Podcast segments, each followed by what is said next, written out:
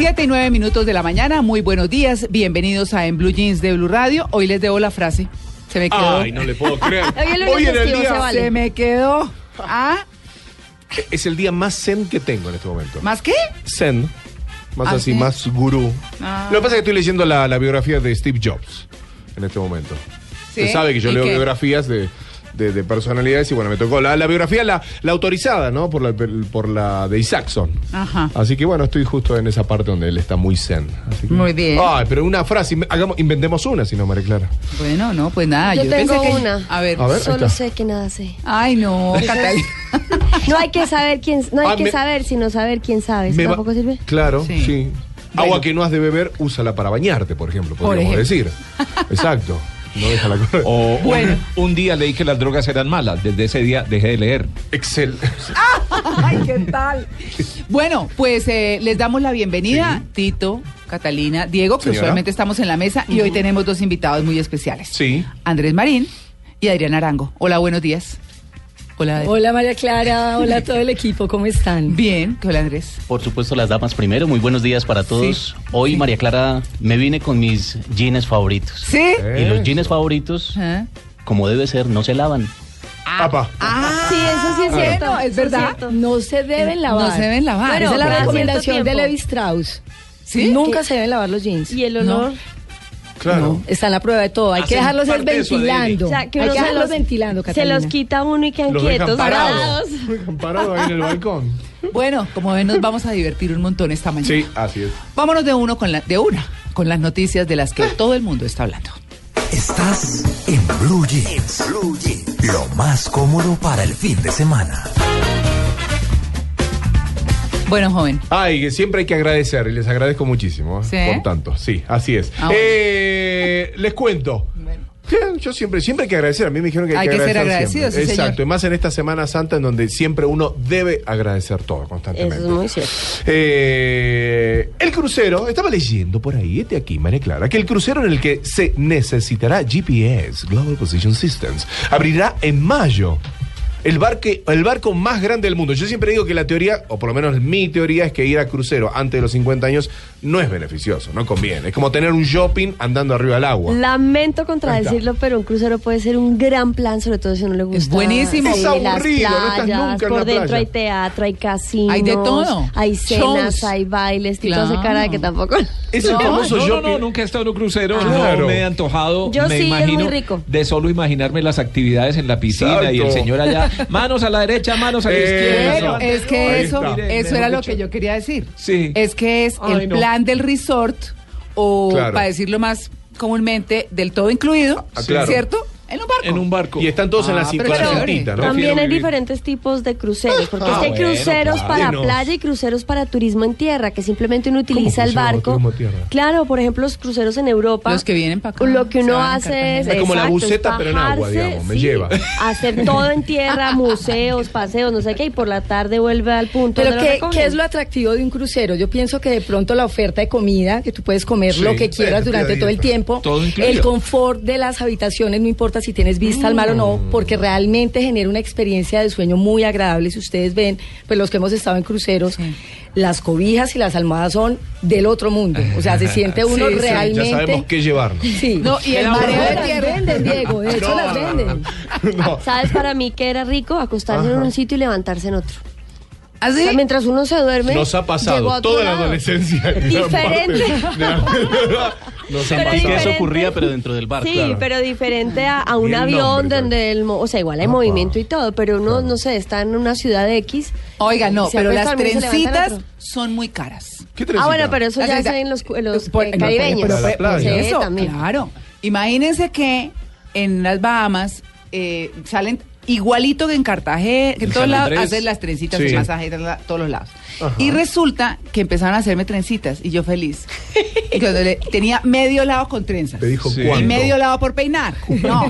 Entonces, entonces, llega y dice, llega y dice, le digo a la, a la negrita que me estaba atendiendo, Sí. ¿cuánto vale el peinado? Yo, pues tranquila, yo dije, no, dos dólares cada trenza. ¿Cómo cada Uy, trenza? las Cada amigas bien tre- Y yo le dije, No, Deje así, gracias, me quedé. así. co- Me cogí cola, media cabeza con trenzas y ¿En medias sin trenzas. Ah, no, pero dos dólares. Iba en 380 dólares. No, pero terrible. Así que. Habas se cuecen en todos lados. Bueno, como les contaba entonces, el barco más grande del mundo, eh, 227 toneladas, capacidad para más de 5.000 personas. Eh, sí, así es, gigante. Cinco mil personas compartiendo en un barco y no hay nada más alrededor sino agua. Aquello que, Agua. aquello que nos gusta Uy. compartir estas vacaciones con mucha gente, como mi caso, eh, Royal Caribbean entonces saldrá, zarpará en mayo, como les contaba, este barco más grande del mundo y en donde deberás encontrar tu habitación, o si no, bueno, si ves abierto y ves luz, metete, golpea y decís, permiso, no encuentro mi habitación, me quedo a dormir aquí. Qué mejor que seguir lanzando esta moneda y esta moneda nos lleva y cayó bien, ¿eh? Cayó bien, cayó bien y cayó pesada. ¿Por qué? Porque tengo que contar que encontraron el famoso anillo. ¿Se acuerdan que se perdió un anillo de bodas? ¿En dónde? Sí. Claro, claro. Ah, Entonces- sí, sí, no, me acordaba. acuerdo. No, acordar. Sí. Ah, no, sí, ya me acordé. Lo hablamos en el café el viernes a la tarde, ¿se acuerdan? Encontraron el asunto. Adriana se acuerda, no se Estoy acuerda. perdida. Sí, No, Adriana el se anillo que se perdió. Hace ma- muchos Diga que sí, diga Ah, que listo, sí. listo. Hay que decir, sí. que a Diego hay que decirle.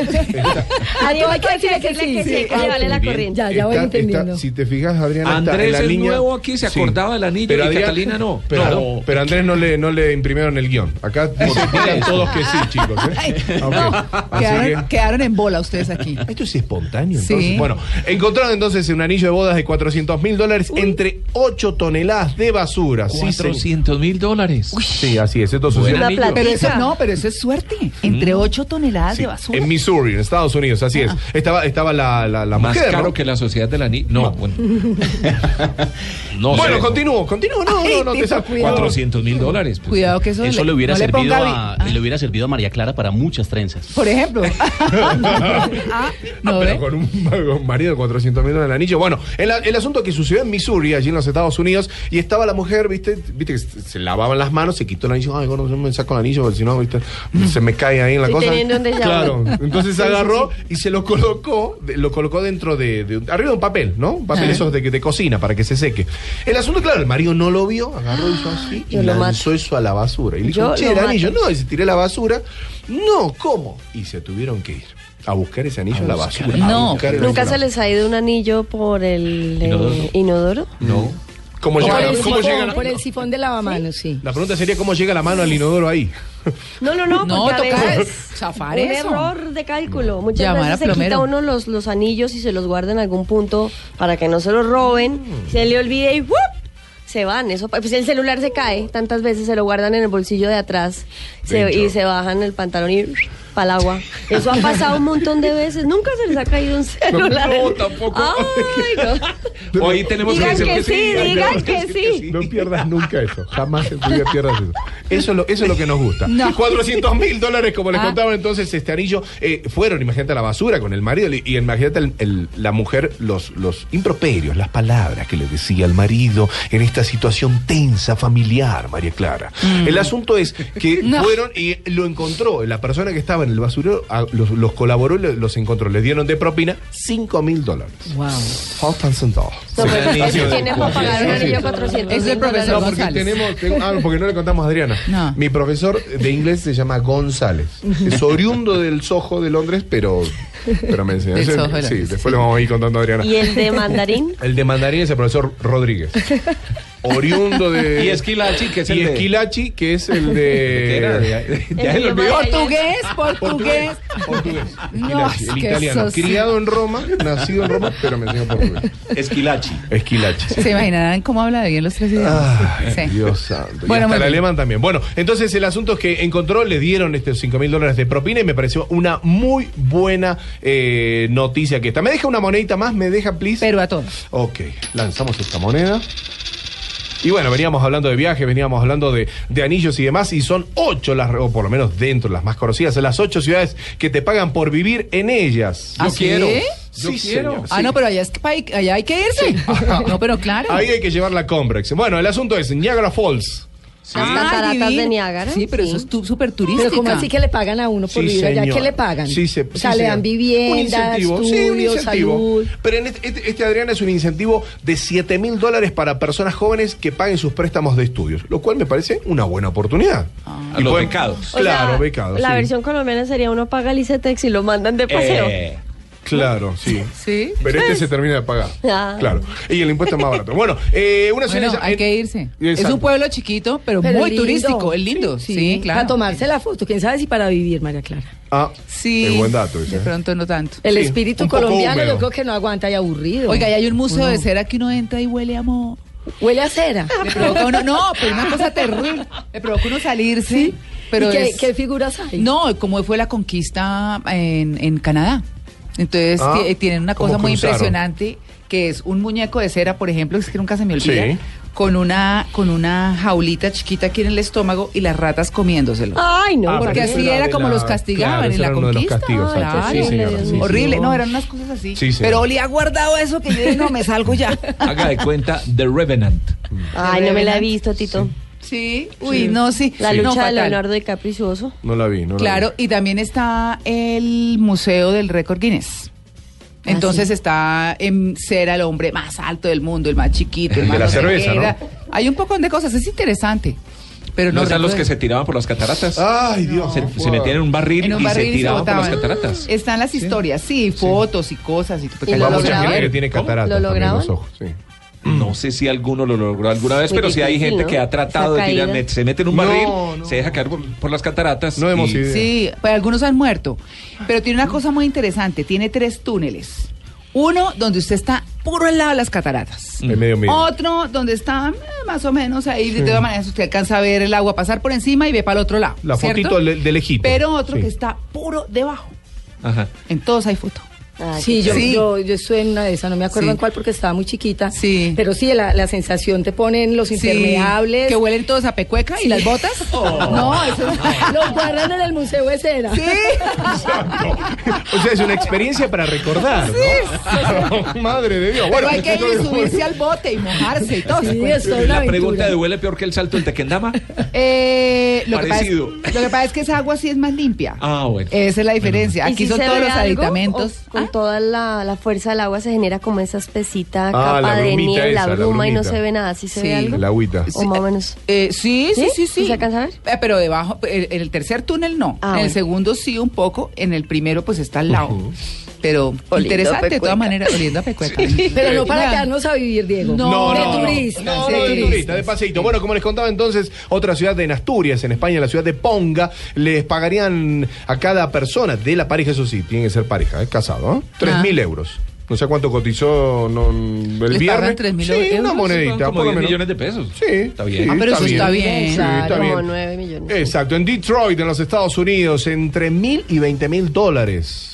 ¿Y qué hay que hacer? Tiene que ir, ir, llegar y golpear la puerta al, al alcalde y decirle 20 hello. mil dólares me caería bien. Es que hello. I'm back. claro, exacto. Sí, aparte en Detroit hay buenos carros. Bueno, el asunto también en la isla Miyakijima, en Japón, eh, también les da ciertos beneficios a aquellas personas que se acerquen a vivir, como en Alaska, por supuesto, en los Estados Unidos, y tantos otros lugares que, que pueden ir a vivir. Por ejemplo, Holanda, porque Tito me preguntó, ¿y en Holanda?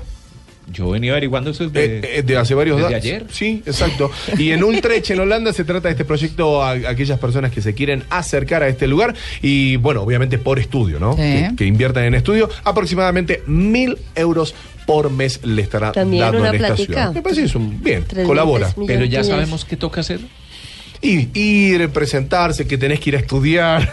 Diga que sí, Tito, diga que sí se Acá sabe. dice en el guion, diga que sí. Yo dije que sí. Sí. no, tenés que ir a hacer eh, ciertos papeleos, digamos, para que la misma alcaldía, la misma gobernación Para aplicar. te colabore, claro, en, en lo que tiene que ver a nivel de estudio para. Subsidio. Subsidio, exacto. un subsidio. Preferentemente, más que nada, para, para el estudio, ¿no? Estas ciudades han colaborado en estas iniciativas y para que estén ahí. Aunque no lo quiera creer, Tito, María Clara, Catalina, Adriana, Andrés, Andrés. El mundo está hablando de esto.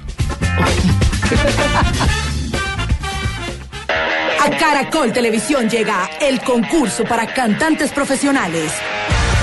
Donde Fonseca, Silvestre Dangón y Quique Santander serán los encargados de llevar el talento a otro nivel. A otro nivel. Gran estreno. Miércoles 30 de marzo, a las 8 de la noche. Especializados en analizar el día a día, los columnistas nos ofrecen su visión de lo que pasa en nuestro entorno. Y lo que cuentan en sus columnas lo compartimos en Blue Jeans. Aquí está lo que un columnista nos contó. Toca a mí, ¿cierto? Su turno, Tito. Sí, señor. Todos decimos que sí. Efectivamente. Creo que es la última que me toca. No, sí, ah, porque usted se va para Cuba con los Rolling Stones Bueno. y después se va al programa. No, es que Tito la hizo completa. Bien, Tito. Adelante. El placer de no salir en Semana Santa. Sí, señor. Sí, de acuerdo. cual, Excelente. con-. El placer de no salir en Semana Santa. Sí. Esto fue publicado por arroba asablé. Adolfo Sablé. Adolfo Sablé. Ah, es Adolfo Sablé, revista Shock, abril 16 de 2014, hace dos años. Por eso van a oír de pronto algunas cositas que no son de ahora, pero yo creo que el contexto, El es lo importante. marca. Dice, ¿cómo se llama? Adolfo. Adolfo. Adolfo Sablé dice, los ganadores nos quedamos en casa en Semana Santa. El resto, los inseguros, los obsesivos compulsivos, los que odian su trabajo, los que hacen las cosas sin pensar porque otras personas también las hacen y a los que les sobra la plata salen de la ciudad disque a descansar. Ah, disque, sí. dice él. Porque Colombia no está hecha para ser disfrutada en temporada alta. No tiene la infraestructura hotelera, vial ni recreacional. Y los precios suben a niveles de Dubái. Y cuando unas vacaciones son tan cortas, atravesadas ahí entre enero y junio, Sí. el plan no se convierte en un descanso merecido, sino en una vorágine en la que hay que volver a casa con la misma rapidez con la que se salió. De acuerdo. Sigue diciendo eh, Sablé, vivo en Bogotá y el año pasado me fui a Barranquilla en avión. El pasaje me costó 900 mil pesos y eso que lo había comprado en enero. Una pornografía de precio por Qué un vuelo local de una hora. Sí, es cierto. Madrugada, filas y retrasos en el aeropuerto, congestión de maletas, de pasajeros, de taxis. Una semana después volví más cansado de lo que había salido, sin plata en la débito, a tope la de crédito y jurando que no lo volvería a hacer. Pero Estaba, ma- estaba mal sé que no podré cumplirlo, pero también sé que este año no saldré porque me voy al Mundial de Brasil. Estamos hablando del 2014. Y me caso y esos dos golpes anulan cualquier posibilidad de ir, así sea a la esquina. Pero así hubiera planes para hacer y plata para votar, yo he sido más feliz en la Semana Santa, en las que me he quedado, que en las que me he ido. Para empezar, todo calla. El celular no suena. El citófono tampoco. Se puede uno quedar en la casa en paz sin saber que nadie lo espera a uno. No lo llaman ni Nadie las lo deudas. Nadie Los lo bancos jode. descansan. Sí. Ah, sí. Sí, él dice. Ajá. Si hay algo más rico que quedarse un domingo en la cama, es quedarse un domingo santo. Sí. ¿Pero cuál? ¿El de Ramos o el de Resurrección? El de Ramos fue de- ayer, el sí, de Resurrección. El de. Resurrección yo creo porque ese es el más caótico de todo el año. Sí. el regreso Sí, es el sí, peor. sí. No, el de Ramos. Y el de ayer que cayó en puente, imagínense, Oh. la mitad. En esta época, sigue diciendo, como en diciembre, Bogotá se vuelve el paraíso que debería ser. Y esto debe pasar en varias ciudades, menos en Cartagena y. Barranquilla. Uy, sí, no, no, no. Calles vacías, tráfico ágil, espacio para caminar, supermercados sin filas, restaurantes sin tiempo de espera, funciones de cine con asientos vacíos. El lunes, dice él, me tocó ir a una cita y llegué 15 minutos antes. Dígame usted cuándo llega uno a algo en esta ciudad, no con anticipación, sino a tiempo. Siempre he dicho que a Bogotá le sobran 3 millones de habitantes y épocas como esta me lo confirman. No, tres como, como cinco. No sé ustedes, pero yo compadezco a los que están a esta hora en un aeropuerto, una terminal de buses, una piscina. Llegan las vacaciones, la gente se vuelve loca. Es capaz de meterse a una playa repleta y sucia No. y pagar por cerveza caliente y sin gas como si fuera champaña. Sí, de acuerdo. Duerme en carpa, se cambia en el carro, se baña a totumadas y se va de paseo con gente que ni conoce o peor, con gente que le cae mal. Yo descanso con frecuencia, pero en temporada baja cuando no hay gente y los precios mantienen niveles de cordura. Y encima, luego de unos días de descanso, que no lo son tanto, llega la hora del regreso, la operación retorno, que no es más que una bacanal de, según la prensa, más de medio millón de carros, bueno, algunos Sí. dicen que 8 millones de Ocho carros. millones de carros. Entrando a la capital en un día, todo bajo la custodia de 70 mil policías. Si después de esto quieren salir de la ciudad, háganlo. Bien por ustedes. Ojalá disfruten de sus fincas, ojalá hayan conseguido reservación en el hotel que querían y no se gasten más de lo que tienen. Váyanse y déjenos tranquilos. Bogotá está muy rica sin ustedes. No vuelvan. Sí. Así termina. Así termina Sablé. Eh, pero eso pa- y eso pasa en diciembre también. Sí, exacto. ¿No? Cuando Uf, diciembre es la mejor época del siete año. minutos. Se aliviana a mitad de año porque se van los estudiantes. Claro. ¿no? Pero sigue habiendo... Pues en octubre. Pero, oiga, ¿será que Y la semana de receso también es terrible. Claro. Oiga, pero uno acordándose lo pelado que vive de estudiante, pelado de plata, digo yo, ¿no? y, y, y se van los estudiantes y parece que todos tuvieran carro, porque también se disminuye todo. Los Sí. papás. bueno, también son las rutas de los buses, Claro, ¿no? Claro, un mucho eso. Que eso sí, es una menos cosa. No, mejor dicho. Pero qué tal eso, ¿no? No, está chévere. Váyanse y déjenos tranquilos. Bogotá está muy rica sin ustedes. No vuelvan. No está deliciosa. Pero Adolfo Sable lo hace con cariño. De hecho, él en Twitter se presenta diciendo, odiar no sirve. No, Y no, no, bueno, lo dice, ah, lo dice de una sí. manera muy amable. Sí, sí, sí. Es un hombre muy interesante que escribe, pues obviamente mejor de lo que habla. Ustedes recuerdan que él, pues él contó su historia, además hace poquito en Los Informantes. De eso Él no fue un se hombre habla. Abusado, exacto, él fue un hombre abusado sexualmente y él le dice que de ahí le surgió su tartamudez. Tartamudeo. Pero lo dice con mucha valentía y con mucha superación. Claro, además, y como ¿no? ha sabido capitalizar pues una dificultad que tiene más un componente psicológico y emocional por Sí. ese trauma de su infancia Sí. y se ríe de eso. Contaba Sí. una anécdota eh, que una vez lo contrataron para una telenovela y le tocaba hacer el papel de tartamo. Dijo, preciso, no me salió, hablaba de corrido. hablaba de corrido, muy chistoso. Sí, muy, pues, las cosas de la vida que se vuelven positivas, ¿no? De alguna manera. 7 y 30. Bueno, vámonos con... A dejar un poquito el relajo porque este tema es muy serio. Sí, María Clara. Ah, bueno, Señor. sí, pero es que jugar con un tema serio. Pero es que ahora que no, que la frase no la encontró, Sí. me encontré un sitio de frases célebres. Así. Sí, y decía, para solucionar el hambre y la pobreza, cómase un pobre. ¿Cómo? ¿Qué es eso? Eso dice aquí. ¿Y quién firma eso? No sé, ojos que no ven, zapatos llenos de caca. ¿Qué? Sí, pues ojos que no ven, uno no sabe lo que está fijando, ¿no? ¿Qué son esas frases? No sé si darle pie en este momento. Nunca le pegues a un hombre con anteojos. Pégale con algo más duro y pesado. Algunas frases Feliz que me Día del Hombre. por ahí. No sé, no sé. es- Hoy es el día de San José. No, hoy, Esta- ¿ah, ¿es hoy? Ah, es hoy, aunque se celebró el sábado. No vamos a llegar al cielo así. El día era el sábado y se celebra hoy, digamos. Ahora Diego está preocupado porque no va a llegar al cielo. Usted hace rato que perdió el ida al cielo. Igual lo más importante, tengo Sí. amigos arriba y abajo, así. Sí. Seguro tengo diversión. Tiene dónde caer. Bueno, en este tema, este tema a propósito de lo que hablamos de, de nuestro amigo Sablé, eh, la verdad es que mm, hay una noticia que es muy importante y que tiene que ver con los niños abusados sexualmente.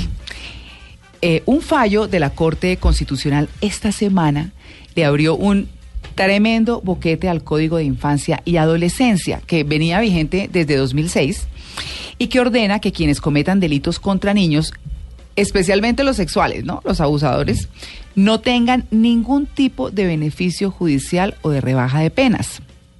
La Corte determinó que la rebaja de pena por estudio o por trabajo, o sea, pues para hablar en términos más sencillos, un día menos por cada dos días de actividad de redención en la cárcel, sí cobija a los agresores de menores, sí los cobija. En el proceso, el Instituto de Bienestar Familiar había solicitado mantener esas prohibiciones de beneficios con el argumento de que una decisión contraria y abro comillas, menoscaba la protección que el ordenamiento jurídico colombiano les otorga de manera prevalente a los niños. Pero fíjense ustedes que este fallo se da meses después de que la Fiscalía, por cuenta de una fuerte reacción en contra, tuviera que echar para atrás una reforma del Código Penal que establece la posibilidad de que los violadores de niños tuvieran la posibilidad de disminuir sus condenas incluso a la mitad por colaboración con la justicia. Esa eh, decisión de la Corte se dio al resolver el caso de Edward Zúñiga Quinayas, quien fue condenado en 2011, es un caso pues bastante reciente la verdad, a ocho años de prisión y que lo purga actualmente en la cárcel de San Isidro por intentar abusar sexualmente de un menor de 14 años. Quinayas, según afirmó en una tutela, había descontado más de tres años y diez meses en esas actividades, pero el Tribunal Superior de Popayán le negó la posibilidad de descontar ese tiempo de la pena porque su delito afectó a un menor. Pues bueno, esta es una noticia muy gruesa, muy gorda. Nadie se olvida de Garavito, por ejemplo, y de todos esos niños que abusó y asesinó además, y que nos acordamos estremecidos cuando decía que pues sí, que él sabía que había hecho un daño, pero que pues ya que. No. No, más o menos. Y en esos términos y de esa manera. Y Sí. todo el mundo quedaba pues aterrado. Sí, helado, estupefacto. Mm. Hemos llamado, y es nuestra invitada a esta hora, a la doctora Isabel Cuadros. Ella es psiquiatra y presidenta ejecutiva de la Asociación Afecto contra el Maltrato Infantil. A Isabel la conocemos los periodistas de toda la vida, como dice cuento, luchando, luchando contra esto, pero de verdad, y es una autoridad en el tema. Isabel, muy buenos días. Buenos días, María Clara. Es un gusto volver a oírte. Lo mismo digo yo que siempre hemos estado hablando de estos temas y que con este revés, se puede decir revés, de la ley, pues eh, termina no protegiendo a los niños. ¿Es así? Pues, a ver, es que la Corte lo que piensa es que mm, esto no es un beneficio, sino un derecho. Es decir, hay un enfoque muy distinto, digamos, de la protección de los niños. Entonces la Corte piensa que eh, las personas tienen derecho a reducir penas y eh, a, en alguna medida como a redimirse. Lo que uno sí siente en el ambiente de lo jurídico en el país es que se protege mucho el derecho del adulto, pero no se protege suficiente el derecho del niño.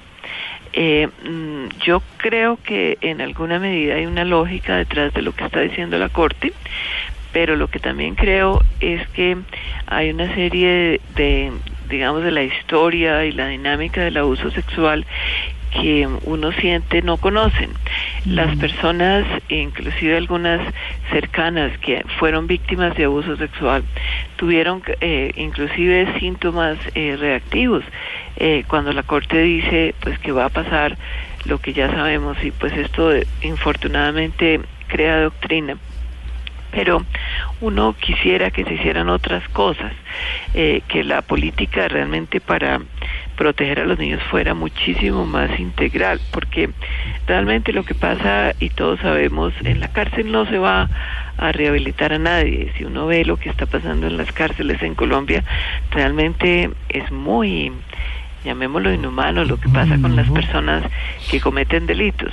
Pero si hiciéramos otras cosas un poco mejor, eh, más acorde a la literatura que existe en estos temas, pues yo creo que protegeríamos más a los niños.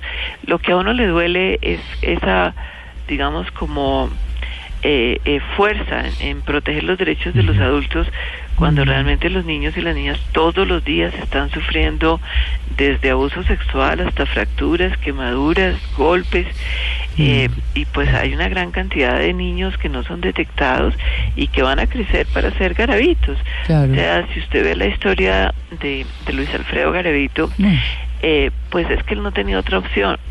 Eh, Garavito hace mucho tiempo me escribió una carta, eh, eh, seguramente me oyó en algún programa y me escribió una carta y me dice eso, que básicamente él no tenía ninguna opción y que él está fragmentado. eh, en pedazos, dice, que es básicamente lo que le pasa a las personas que son eh, tan maltratadas como fue Luis Alfredo Garavito. Entonces, lo que estamos haciendo al no proteger a los niños, no solamente, yo creo que eh, éticamente hablando no hay ninguna discusión, pero estamos generando personas violentas para la generación siguiente y abusadores sexuales. No, y esto hay que decirlo con mucha fuerza, que las víctimas se nos vayan a volver todas victimarios. Eso afortunadamente no es verdad, pero un porcentaje sí. Y entonces uno comienza a entender lo que pasa en Colombia. Yo quisiera, y me parece que deberíamos generar pues eh, ruido con relación a medidas que se deben hacer eh, con los abusadores sexuales, como por ejemplo terapia, pero no es una terapia, digamos, de pobrecito usted, sino una terapia bajo coerción. Eh, necesitaríamos hacer unas medidas adicionales, inclusive cuando salen de la de la cárcel. Primero es avisarle a la víctima que su victimario salió de la cárcel, Sí, pero uy. también hay que prohibirles que se acerquen a los parques, que no puedan trabajar en un colegio, como es el caso del rector de Onda, que no puedan eh, estar en un sitio donde se le facilite el delito, inclusive para su misma protección, eh, pero por sobre todas las cosas porque los niños y las niñas son sagrados. Isabel, yo, yo eh, digamos que como acordándose uno de cuando eh, una, una imagen estremecedora que salió en el especial de Garavito en Nat Geo, cuando él eh, decía, empezó como a llorar en esa confesión y a decir porque él me abusó, él me hizo daño, como echándole la culpa a ese alguien que lo abusó toda la vida, que fue una cosa, o en su infancia, que fue una cosa muy difícil. Pero lo que todo el mundo dice es que cuando uno eh, tiene una compulsión de ese tipo, una enfermedad de ese tipo, eh, que puede ser eh, tan difícil o imposible de quitar, por ejemplo, las, las personas que fuman les cuesta mucho trabajo, las personas que beben les cuesta mucho trabajo y deben reconocerse enfermas. Y así son todo ese tipo de compulsiones. ¿Qué pasa? Porque me parece que es el punto y es lo importante de explicar, que es como, como ese querer dejar de hacer eso tan malo, pero que como que no es capaz, sabe que está haciendo mal, pero no es capaz de hacerlo. De hecho, eh, hay un, hay un eh, especial por cable que se llama Índice de Maldad. Y había un hombre que mataba, un, un asesino en serie, y cuando lo cogieron preso decía, por favor, déjenme preso, porque yo no me puedo controlar. Y cuando veo a una mujer sola en el carro, pues yo siento la absoluta necesidad de perseguirla como una ovejita y matarla, porque esa es su compulsión. ¿Qué pasa con estos hombres que abusan o las personas que abusan de los niños? Eso sí es curable o no es curable, porque es que esa es la gran pregunta. Sí, infortunadamente los niveles de, y voy a, voy a decirlo así, eh, de ignorancia con relación a la problemática son muy altos. Entonces nosotros ni siquiera estamos diagnosticando este tipo eh, de personajes. Eh, sobre, digamos, la gran población de abusadores sexuales hay muy distintas patologías. Es decir, está desde un criminal que básicamente abusa del niño porque entró a la casa, iba a robar, le pareció divertido eh, abusar al niño también, pero no es un pedófilo como tal. Existe la pedofilia, que pues obviamente es el individuo que está fijado eróticamente en los niños. Y este tipo de personajes, digamos, son los más peligrosos desde el punto de vista social, porque abusan de muchos niños. O sea, usted puede te- tener personas que han abusado 700 niños, pues Claro. recuerde a Maciel, Mm. Maciel abusó de más de 800 niños, inclusive de sus propios hijos. Entonces, hay series que muestran que esta pedofilia es una compulsión, tal como tú lo refieres, es una cosa que el indio no puede dejar Sí. de hacer. Pero además también porque se cuentan unas historias, eh, tienen unas distorsiones cognitivas donde piensan, por ejemplo, que a los niños no les va a hacer daño. Pero hay otro tipo de individuos, por ejemplo, los enfermos mentales graves, los bipolares, por ejemplo, que van a, a abusar del niño en la fase de manía y esto se mejora eh, eh, si el individuo no tiene además pedofilia, se mejora con tratamiento psiquiátrico serio. Entonces, eh, hay otro caso que a, a mí me parece tremendamente importante ponerlo sobre la mesa, que son las personas ancianas que tienen una degeneración cortical. Y entonces tienen una degeneración cortical y usted sabe, somos humanos porque tenemos corteza cerebral y tenemos lóbulo frontal. Exacto, Isabel. estos individuos, digamos que en alguna medida lo que necesitan es tratamiento. Igual, por ejemplo, las personas que tienen discapacidades mentales que no distinguen el bien y el mal. Entonces, es como una población muy grande.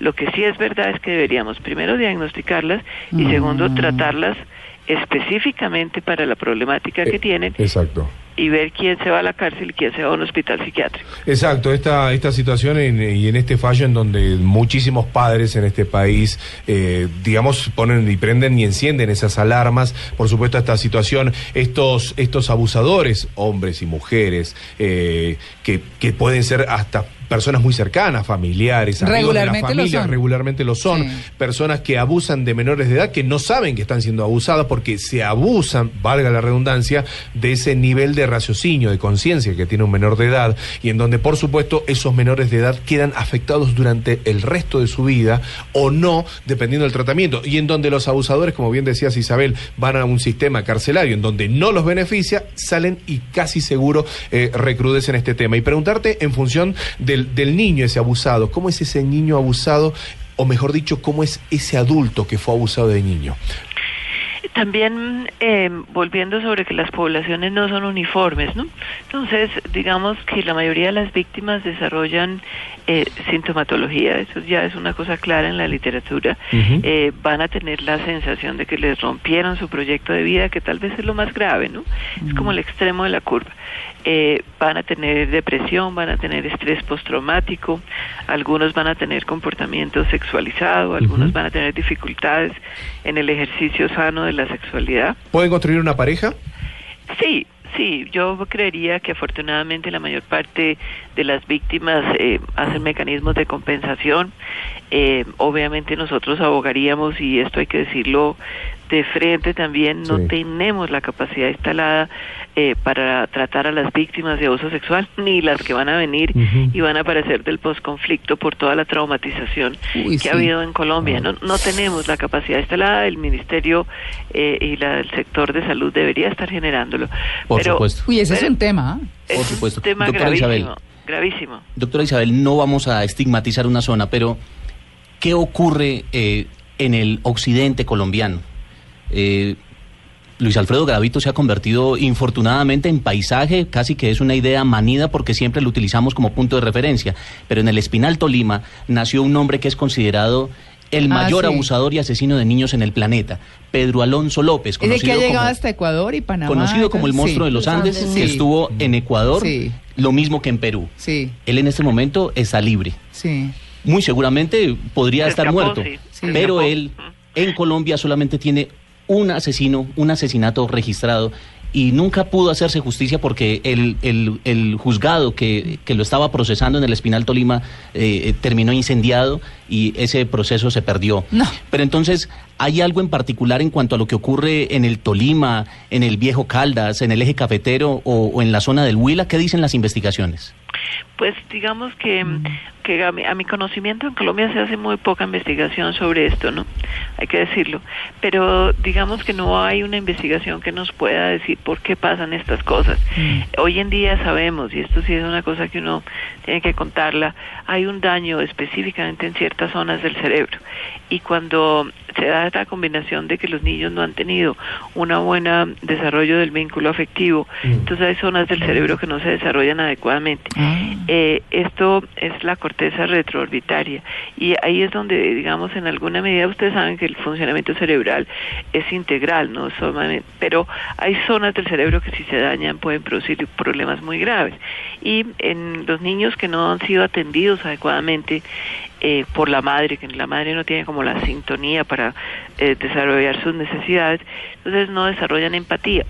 Si usted suma que eso pasa, acuérdese que Garavito en alguna de las indagatorias decía maldita sea mi madre, ¿no? Mm. Entonces, eh, eh, eh, no se desarrolla esto y además usted sufre victimizaciones eh, porque muchos de los asesinos, fíjese lo interesante, vienen de humillación más que de cualquier otra cosa. Claro. Entonces sufren humillación, sufren esto, no tienen empatía, no tienen un buen desarrollo cerebral y pues obviamente si usted no tiene desarrollo cerebral no tiene un buen desarrollo psicológico. Claro. ¿Le echan la culpa a la madre o le echan la culpa a la madre que no los colaboró? Eh, Guarabito, eh, yo conozco bastante a Garavito la historia, como le digo, para nosotros eso no es el, el, digamos, la tragedia del maltrato infantil no atendido. Entonces Garavito en alguna de las indagatorias decía eso, ¿no?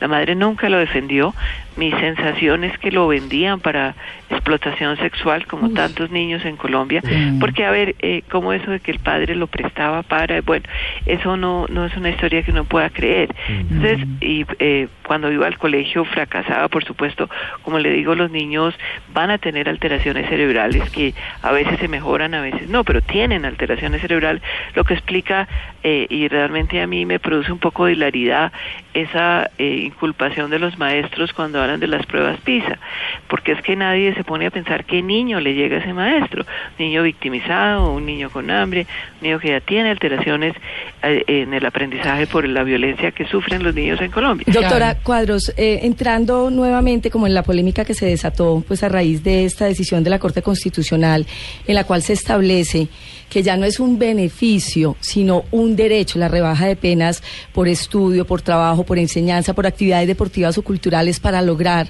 esa el, descuento de la pena de las personas que ya están en las cárceles eh, condenadas por el maltrato infantil y específicamente por, por abuso sexual. ¿Qué se puede hacer? O sea, porque es que el, el Código Penitenciario y Carcelario tiene entre sus funciones fundamentales la resocialización. Y esa es una palabra que cuando uno está por fuera de la dificultad o cuando no hace parte de esa masa de la población carcelaria, que son 118 mil, casi 120 mil internos, y tampoco hace parte de las familias que han padecido o los niños que han padecido el maltrato infantil, ¿Cómo se puede establecer una red de apoyo por parte de asociaciones como la que usted preside o de otras asociaciones para dar esa visión científica y de apoyo psicológico para poder lograr esa reparación? Sí, mm, volvemos sobre que, el, es decir, filosóficamente hablando, si usted me pregunta a mí, yo no creo que el dolor rehabilita a nadie. Si lo único que pasa con estas personas y con otras muchas, o sea, con la población carcelaria, uno dice, yo creo que es que falta una política realmente de prevención del delito integral. Entonces, estas personas deberían tener por lo menos procesos terapéuticos eh, y volvemos, el, el, el uno va antes que el dos. Entonces, lo primero es que esto sepamos qué tipo de personaje tenemos en la cárcel. Vamos a imaginar que es una persona que tiene un daño cerebral no diagnosticado. Bueno, pues esa persona, lo que hay que hacer con él es que no tenga niños disponibles. No hay que meterlo a la cárcel porque eso no va a mejorar la situación. Tenemos un enfermo bipolar, pues entonces hay que llevarlo a un hospital psiquiátrico donde no tenga niños al alcance y el tratamiento tiene que ser bajo coerción.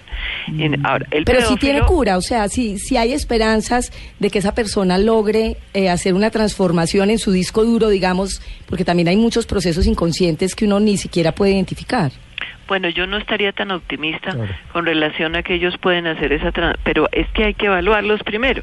Como le digo, no son una población uniforme. Entonces, esto hay que resolverlo casi que uno dice caso por caso, a eso sí, con conocimiento científico y mirando quién es el individuo.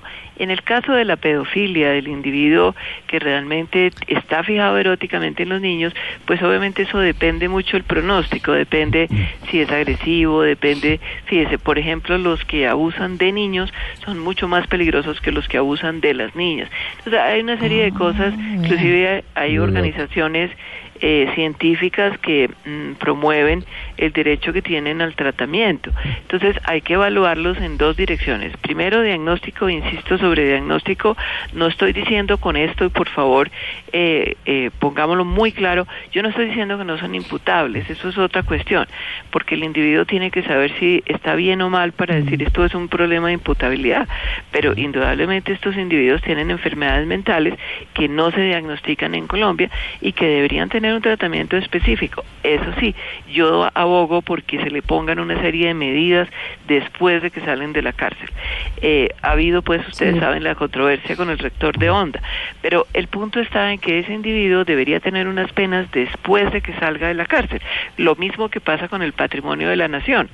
Eh, Sí, es eh, como si se evaluara que el patrimonio, eh, digamos, físico es más importante que los niños. No deben estar en los parques, no pueden trabajar en colegios, no pueden, por ejemplo, trabajar como pediatras, Sí, no trabajar en un banco donde no haya niños. Pero, Eh, doctora eh, Cuadro, discúlpeme, le interrumpo. Lo que pasa es que al comienzo de esta entrevista hablábamos de un caso puntual que se hizo público y es el de Adolfo Sablé, un periodista quien tuvo la gallardía de hablar de su tema abiertamente y él escribía un tuit eh, muy fuerte sobre cómo muchas personas de nuestra generación, me refiero la de los 30, 40 adultos contemporáneos, confesaron una vez él comentó que había sido abusado, que mucha gente también había sido abusada. ¿Usted me ¿Estamos permite viviendo una una, generación de abusados? se- sí, eh, le pe- me permite hacerle una corrección semántica.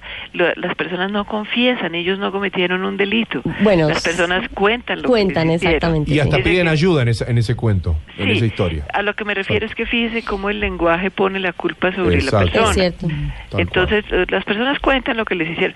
Mire, la estadística a nivel mundial es esta. Usted me pregunta si somos una generación de personas victimizadas. Yo creo que sí. Yo creo que Colombia es una persona, es un país lleno de personas traumatizadas por diferentes razones. Pero mire, la estadística a nivel mundial es esta. Uno de cada cuatro eh, niñas, una de cada cuatro va a haber sido víctima de abuso sexual al llegar a la vida adulta y uno de cada seis niños. Entonces, ¿de qué estamos hablando? De que hay una gran cantidad de personas a nivel mundial que fueron víctimas de abuso sexual. O sea, esto es una pandemia. Y pues obviamente seguimos sin hacer las cosas que tenemos que hacer. Por lo menos tendríamos que poner códigos de conducta en los colegios. Eh, eh, tendríamos que que tener la conciencia de que usted no puede mandar un niño a la tienda para que lo victimice el tendero, ¿cierto? De que usted no puede mandar un niño a la calle porque ahí hay redes de explotación sexual. Entonces, digamos que en alguna medida, si usted me pregunta que hay una gran cantidad de personas traumatizadas, por supuesto, muy valiente el periodista del que usted me está hablando de hablar de que fue víctima de abuso sexual, pero es que si usted realmente le pregunta a las personas, va a ver que la estadística es la que estamos hablando. Eso lo estableció Filkeron, que es la persona que más ha hecho epidemiología en abuso sexual en el mundo. Y realmente cuando usted confronta los diferentes países, la estadística es esa. ¿Eso qué quiere decir? Mire, el doctor Ginable, que es un experto en quién es el abusador sexual, entonces dice que una de cada 20 hombres es un abusador sexual. Uy. Uno de cada 20. ¿Uno de cada 20? Uno de cada 20. Y para que no me digan lo que me dicen los psicólogos que defienden a, a los abusadores sexuales, Claro. eh, una de cada 3.300 mujeres. Entonces, ¿eso qué quiere decir? Que la posibilidad que un niño tiene de encontrarse un abusador sexual es altísima. Uy, pero eso está tenebrosa esa cifra. Pues miren, podríamos seguir hablando muchísimo de este tema. Eh, realmente no queda bien para esta decisión de la Corte. La verdad, si uno habla con una autoridad en el tema, porque así hay que decirlo, como, como nuestra invitada, la doctora Isabel Cuadros, que todos en Colombia la conocemos y sabemos de su compromiso con la infancia eh, maltratada. La verdad es esa. Gracias, María Clara. Sí. Invitemos a nuestros oyentes. Vamos a hacer precisamente un entrenamiento sobre víctimas eh, de abuso sexual y cómo prevenir sobre todo el abuso sexual. Entonces, invitémoslos. Estamos Sí. haciendo capacitaciones todos los meses. Pueden dirigirse en nuestra página web. Está puesta la agenda es w www.afecto.org.co en la esperanza de que si la gente tiene más conciencia y más entrenamiento podamos realmente mm, disminuir un poco el abuso de los niños.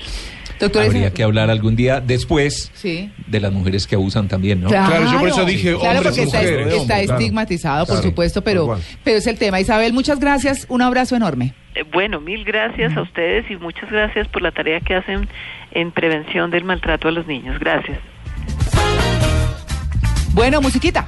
Música, traemos el tocadiscos. eh, no sé si Adriana, sí, ella tuvo tocadiscos, ¿cierto? Pero plays. claro, Sí, cambiaba la aguja. LPs de 45, de 33, pídalo más. sí, Andrés todos. es mucho más joven. Andrés me imagino que es de puro CD. No, señor, los coleccionaba y tuve mis, mis, mis discos de pasta muy bien guardados. ¿Recuerda su primer long play? Sí, un, era un- una producción de los hermanos Lebrón. De los hermanos Lebrón. eso es. ¿Y Adriana? Eh, Javier Solís, pero era de mi papá. realmente. no me la voy a Pero dar aquí, pero me fascinaba. Señora, ¿Su primer disco cuál fue? eh, Anita Ward, la de You Can Ring Ring, My My Bell. Diego. mi primer disco, mi primer disco en, Long play, en el long acetato, play, el el long play era el Joshua Tree de YouTube. de YouTube. Sí. Cata. 87, ¿Tuvo play? 86. Sí, lo tengo todavía, lo rescaté hace poquito. Lo Eh, mi primero fue del libro gordo de Petete. Todavía lo tengo. El ¿Fue libro gordo te enseña. El libro Sí. gordo Catatumba, tumba, pumba. Los argentinos tuvieron el pumba. María Clara, ¿se acuerda de su? Ay, sí, me lo regaló una tía. Julio Iglesias desde México. Uy, Genial. Pero Eh, es pero bueno, fue- es un discazo. Ese es un disco muy Claro. bueno, pero pues imagine una niña, yo chiquita, con Julio Iglesias. No, no, no se desenhuesó la tía. Sí, creo. yo creo. Bueno, yéndonos por el lado de los hermanos Lebrón, hoy vamos a recordar en el tocadiscos a Héctor Lavoe.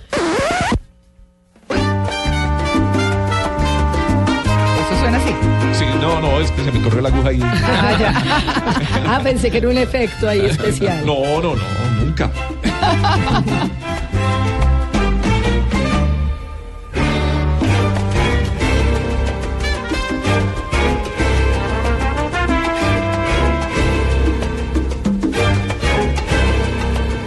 Yo soy el cantante que hoy han venido a escuchar.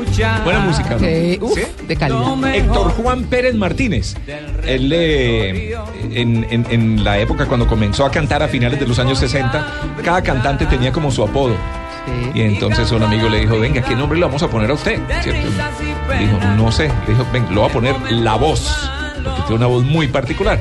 Él dijo, listo, yo me voy a llamar La Voz, pero le voy a hacer un pequeño cambio, me voy a llamar Héctor Lavoe. Y por eso, de ahí, porque no es su apellido realmente, Héctor Lavoe.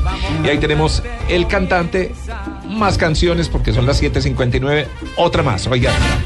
ella va Ah, triste y vacía, llorando una traición con Ahora baila amargura muy bien, Adriana. ¿ah? Por aquel Y no tiene Juanete. Oiga, pero no respeta, no la deja ni, ni trabajar en paz. No tengo Juanete, ¿quién dijo que Porque tengo? yo tengo Juanete. Yo pero no también, ¿en puedo qué bailar lado? con Diego. ya la vida Esta sección se llama El Festival del Juanete. En cambio, Andrés, que es un salsero completo, aquí lo vemos tirando paso. Y con Juanete también. No, todo salido en Juanetudo. El día de mi suerte, Héctor Lavoe.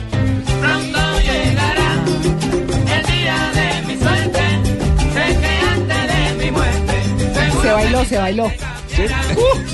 mucho. Una vida muy dura, la de Héctor Lavoe, ¿no? Pero tremenda. Que nació en Puerto Rico, llegó muy chiquito a Nueva York, allá comenzó a hacer música, llegó al, al Harlem eh, latino y se imaginaba otra cosa, se imaginaba era Cadillac, se imaginaba Uy, no, ir al Harlem es durísimo. Y Uy. entonces eh, de ahí muchas de sus canciones surgieron, ese ambiente oscuro lo llevó a la droga, bueno, de todo, una vida muy dura. Claro. Sí, muy duro. Una más, una más, porque La llegan las noticias aquí. Ya llegó Esta Eduardo. se llama Periódico de ayer. Tu amor es un periódico de ayer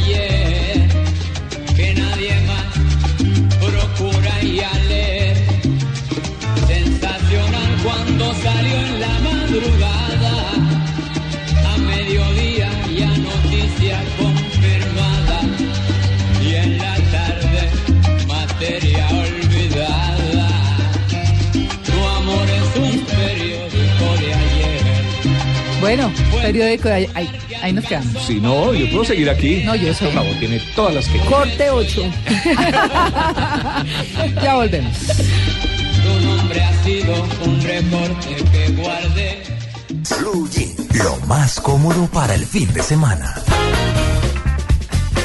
8 y 11 minutos de la mañana. Quiz. No. Sí. Para los nuevos. Ay, para los invitados. Sí, Para los nuevos. Claro, sí, toca. sí, Ah, sí, claro. sí, sí. No Bienvenidos. quiero, no quiero que me suene ese burro por ningún lado. A lo bueno. Recordemos que hoy tenemos dos invitados en el programa. Sí, sí, sí, para quienes están llegando a la Andrés. Marín Mm. y Adrián Arango. Sí. ¿Sí? Ah, Y los ellos van a Se echaron el madrugón a escuchar todas estas locuras. Pero bueno, primera, bueno, Adri, A ver. bien.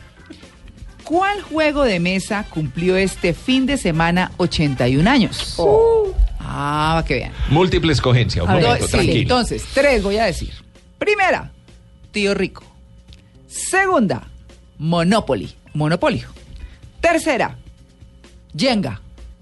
¿Se acuerdan cuál es la buenísimo, Claro, me la torre, ¿no? fascina. Sí. Me fascina el de los cubitos de madera. Ah. Andrés. Bueno, Andrés, no sople, aquí no puede soplar, o Andrés no le encontró la respuesta. Yo no tengo computador. Eso es trampa. El que pierde paga el desayuno después de las 10 Listo, siempre, no sé me si mando. Mándese. Monopoly. A ver. Muy bien. muy Bueno, de hecho, aquí yo me acuerdo que Sí. antes de conocer el monopolio en Colombia, se conoció fue Tío Rico. El Tío Rico. Claro. O sea, sí. Hágase rico se Hágase llamaba. rico. Sí, Sí. hágase rico. Y- que después ya se conoció monopolio. lo hicieron. Sí, El señor. monopolio en la Argentina, el, el monopolio en la Argentina se juega con inflación también. Sí. Oiga, cómo es. el contexto de esa noticia, para Sí, que la sepan, desde su lanzamiento en 1935, Yes. más de un billón, con B de burro, billón de personas de burro. de 114 bueno. países han jugado y compartido su pasión por Monopoly. Qué lindo, eh. Tras ser lanzado un 19 de marzo, Pero vean. quiero saber cuál es el índice de las personas que han terminado, porque nadie termina. Sí. No hay cosa más Sí. demorada. No, Sí, terminan peleando. Yo ¿Quién lo nunca terminé, yo nunca terminé un yo juego de tampoco. Ay, monopolio. sí, Tampoco, yo sí he pero terminado con mis primos. Terminé Cuando veníamos de hermano. vacaciones a Bogotá, nos amanecía jugando Monopolio. Pero terminaba. Sí. Pero terminamos. Demora ocho horas. Por eso amanecían. Gana ¿Cuántas uno. horas en promedio? sobra- no, pues eso eran como unas 10 horas, claro, 10 horas. Sí. Es eterno. Yo el juego que más me gusta es uno que se llama Teja. T-E-G, que es un juego de estrategia. Que también tiene que ver y lleva 10 horas por promedio. ¿Cómo se llama el que uno va invadiendo bueno. países? Ese es Teja. Pero no se tiene un otro nombre acá. Risk. Risk. Ah, bueno, Risk, Ah, pero- también, sí. una pelotera. Bien. Bueno. Segunda pregunta. Sí, Bueno, Andrés. don Andrés Marina, a ver. Está No, googleando, No, no se googlea, no nada. ¿En qué consiste, escúchense bien, voy a leerlo con mucho cuidado. ¿En qué consiste la ursusagalamatofilia? Uy, Ursusagalmatofilia. Que google. Entonces, Ursusaga la ¿Alguna Úrsula? Ursusagalmatofilia. matofilia. Matofilia. Sí, señor. Lo que termina en filia. Hay que buscar ese. Bueno, entonces voy a dar tres significados. Primero, aplica para las personas que sienten excitación al ver a otros pasar frío o incluso la estimulación sexual y la consecución de orgasmo son dependientes del frío. O sea, Con frío se excita. no puede vivir en Bogotá. Porque vive persiguiendo a todo el mundo. Eso es más o menos.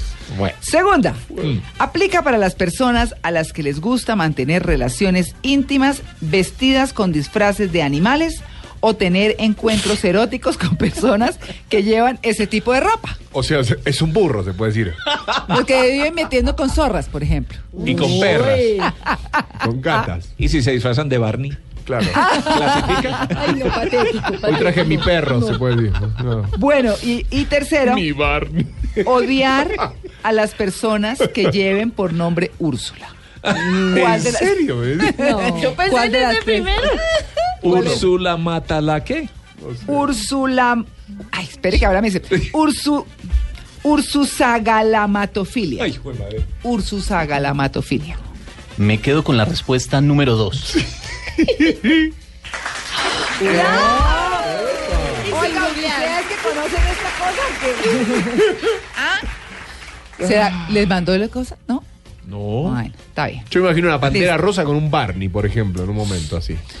Oiga, ¿sabe que nosotros no hemos tenido la cortesía? Yo me he hecho la culpa de no haber presentado a Dayani Corredor. No, Nuestra si la nueva Nuestra productora- nueva productora. Sí, la- Qué vergüenza. Dayani ya lleva tres días acá. No, pero la y yo no le he dicho que bienvenida, que estamos felices con ella. En lo particular, yo que tengo que estar lidiando con No, el y, ano- tema. y anoche la cena en representación de ella con champán y caviar y No. demás, que no, no la, La vimos. Qué casualidad no la vimos. Las flores, la serenata y todo el paseo en carroza. Y que tiene una mente retorcida porque mire lo que anda buscando. Sí, Esos temas. ah, no, Se la pila, buscó pila. Muy buena. es muy buena. Es toda una cómplice. Sí, Bien, Dayani. sí, sí, muy Ursu, bien. ¿Ursu qué? Eh, con mucho gusto, Tito. Ursusagalmatofilia. ¿Y qué es? A los que les gusta disfrazarse. vestirse de animales. Vestirse de animal. Sí. ¿De peluche? ¿O Puede ser. pintados? Como, Animal como quiera. Barney. Barney. Ya les dije, es perfecto. De Ahí pronto está. le aparece su Tarzán por ahí. A- Así sería el encuentro, digamos. Barney y sus amigos. Ay, no. Cata trajo el disco. Sí. Está bien hace tanto. Ay, el de Petete, más lindo. ¿Saben cuántos años tiene Barney? 23. Es un pibe. pata, no. No, no, no. Es un veterano. No, por eso. 23 años tiene, más o menos. Salió por esa época que nacieron nuestros Eso era 23 Ah, el personaje. El pero personaje. Yo La, se creo, sí, 23 mil la años. edad cronológica del personaje es cuál? Ah, no sé. Pues tiene cara de Apareció en verde. televisión. Parece Sí. viejito verde. 23 años lleva en la televisión. Bueno. ¿Cuáles son los países más propensos? Ah, bueno, este es para todos. Todos, el que quiera lanzarse. A ver. ¿Cuáles son los países más propensos a que sus habitantes sean reemplazados por robots? Japón. Primera, Etiopía, voy a nombrar varios en una sola por punto. Primero, Etiopía, India y China. Segundo, Estados Unidos y Reino Unido. Tercero, Rusia, China y Estados Unidos. B. B es Estados Unidos y Reino Unido, por favor. ¡Ay, qué burro! Bueno, les quiero decir que son Etiopía, India y China. Etiopía. Etiopía, Y les voy a Japón por contar ninguna parte, rarísimo. un estudio realizado por City y Oxford Martin School de la Universidad de Oxford reveló que Etiopía, India y China son los países que más riesgos tienen de que sus habitantes sean reemplazados por robots. Según la investigación dada a conocer por medios europeos como Europa Press, la razón principal de que estos países estén en riesgo es que su desarrollo industrial, económico y tecnológico está tan avanzado Sí. que hay más posibilidad de la automatización. Etiopía. Para que vean, Vea, para que vean. Sí. Bueno, ¿y a ustedes qué parte del cuerpo les gustaría tener robotizada? Bueno, El cerebro. Ah, se, se, si- se sintió, se sintió intimidado, Diego. No, no, no, ¿No? No, estaba pensando en los sentimientos. Estaba haciendo un, es pensamiento más altruista. corazón. Oiga, Claro, el más los sentimientos, ¿sabe que sí. ¿Un cerebro robótico? Sí, porque ya uno a los sesenta y pico de años se le llena el disco duro. Claro. ¿Sí? Entonces quisiera poderse uno poner un disco duro externo, por ejemplo. O- memoria. O Sí. la misma experiencia, cosa que de- cuando vayas a cometer el error, la elimines O al menos desfragmentar, ¿cierto? Claro. Porque Con dos sistemas operativos. Sí, sí, porque ya a estas horas de la vida, ya para encontrar una idea, tiene que hacer mucho recorrido en el cerebro. Entonces, si uno pudiera desfragmentar y organizar, sería perfecto. Claro. Andrés, hoy es el Día de la Poesía. Sí, señora. ¿El día qué? Día Internacional. Mundial de la Poesía Oh. declarado por la UNESCO. Ah, para que veas. ¿Usted les gusta la poesía? Sí, Mm, sí, A mí no, depende, pues, a- depende de la sí, porque De hay una que es cortavenas. Ay, no, qué O pereza. que no se entiende nada, una Sí. cantidad Me de gusta estructura La, poe- de la poesía de no Arjona. Ah. Esa es chévere. La popular. Sí, Hombres necios que juzgáis a las mujeres sin razón, sin ver que sois la ocasión de lo mismo que juzgáis. Carajo. Sor Juana Inés de la Cruz. Bien, yo me acuerdo de Me una encanta, noche. esa fue una monja revolucionaria. Mexicana, me fascina Sor Juana Inés de la Cruz. Las de Pablo Neruda. Ay, ¿Ah? no me acuerdo. Sí. Ahí está. Ahí Música, ahí tenemos fondo. A ver, Un gran poeta de la canción. ¿qué alistó? Aquí está María Mercedes Carranza con quien lo creyera. Una cosita chiquita. Crece una bestia por dentro, por fuera la más dulce sonrisa. Las garras se estiran en uñas rosadas y manos muy suaves. Crece una bestia por dentro y esta voz es solo un gemido. Upa. Si le fuera posible hablar, diría encantada de conocerlo o cosas por el estilo. Ah, Habla del amor ahí. No diga. Habla del amor, que cómo va creciendo. El sol a medianoche, Oye, ¿Fue Arjona? infinito. Instalé la usa mayor en tu diadema. Para aquellos que no han decidido lanzarse por un balcón. Para aquellos. Endulcé el agua del mar para tu sed.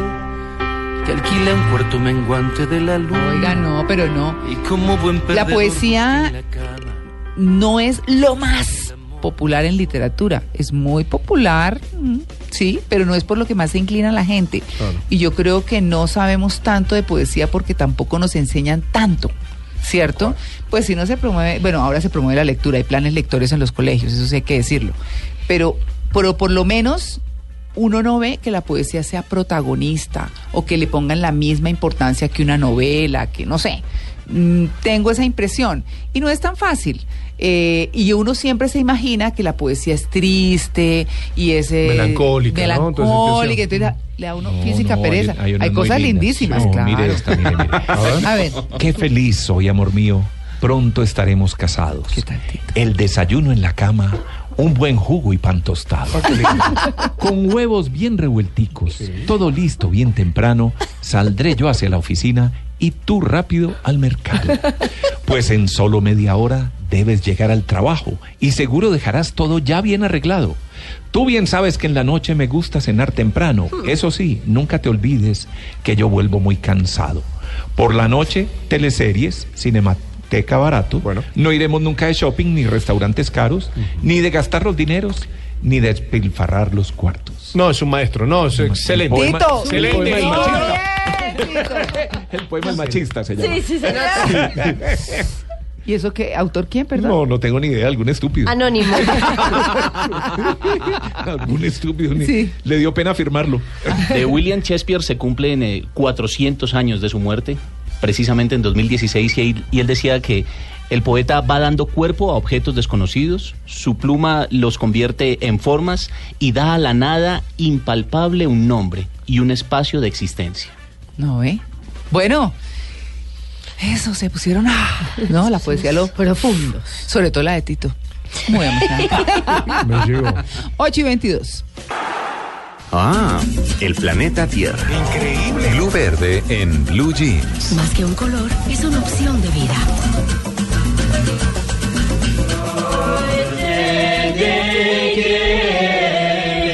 Bueno, estamos oyendo de fondo el himno de la, eh, del reino de Bután. Este se llama el himno Druk Tesen. ¿Ah, sí? Druk significa tierra del dragón del trueno. Ah, Ah, para que vea, ya hablo butanés. sí. Pero la historia, que es muy linda, y viene así también inspirada como de poesía, es porque ustedes saben, o no sé si saben, que el país más ecológico del mundo es Bután. Y celebró el nacimiento de su príncipe, que acaba de nacer, plantando 108 mil árboles. Ah, pero buenísimo. Sí, porque es que esta dinastía que es la Wanchuk ha gobernado eh, este país y ha sido, eh, digamos, pionero en alguna forma en introducir diversas medidas económicas y políticas porque además ha sido muy criticado porque pues de cierta forma vivir del budismo no es tan fácil. Recordemos que Bután está ubicado en el sur de Asia, está entre la cordillera del Himalaya y no tiene ninguna salida al mar. Es un país muy pequeñito, limita al norte con la República Popular China y al sur con la India. Tiene apenas unos 800 mil habitantes. Y es uno de los países, por supuesto, más pequeños y con menos población del planeta. Está dividido en 10 provincias y su capital, que es Timpú, es eh, también famosa porque dentro de sus eh, lineamientos está que al menos el 60% de la tierra debe estar siempre cubierta con árboles. Entonces, cuando nació el príncipe, pues aprovecharon esta, con esta legislación para sembrar estos 108 mil árboles. Los árboles para las personas de Bután tienen un significado muy especial, porque cada árbol plantado representa una oración de la persona que lo planta para que este pequeño príncipe crezca sano y fuerte y sabio como un árbol. Y además el 108 es un número muy especial y sagrado en el budismo. Resulta que estos 108 mil árboles fueron plantados en una diminuta montaña, porque pues es un país muy pequeño y no tiene tanta área, que se llama Kingdom. Y eh, esto lo hicieron el rey Jigme Keshar Namgyel Nangwachuk y la reina Jetsumpema. ¿Qué tal ese Bután es mío?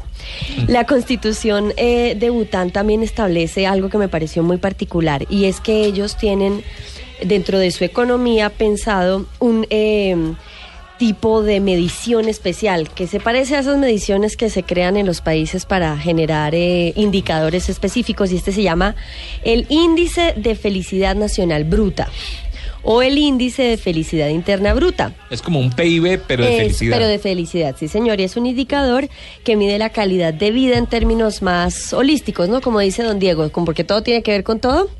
Y psicológicos, y es por supuesto pues enfocado precisamente en eso. Ese concepto de la felicidad nacional bruta se basa en la premisa que el verdadero desarrollo de la sociedad humana se encuentra en la complementación y refuerzo mutuo del desarrollo material y espiritual. En Bután son muy espirituales y entonces ellos buscan de cierta manera equilibrar lo económico con lo espiritual.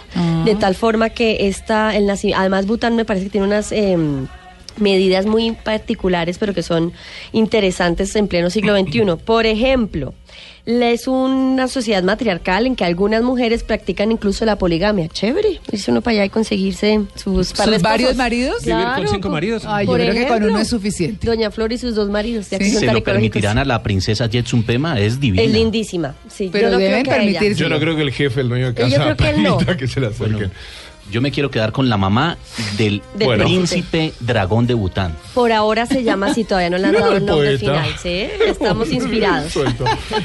Para que vean el- la filosofía ecológica de Bután. Por ejemplo, usar bolsas de plástico Sí. está Ah, totalmente prohibido. prohibido. Ah, Y también enjaular animales. Por supuesto, los eh, zoológicos están totalmente prohibidos. No hay tías allá. con canario. No, nada. Ni tíos con peces. con Hasta pececitos. 1999 vivieron sin televisión y Y sin, internet.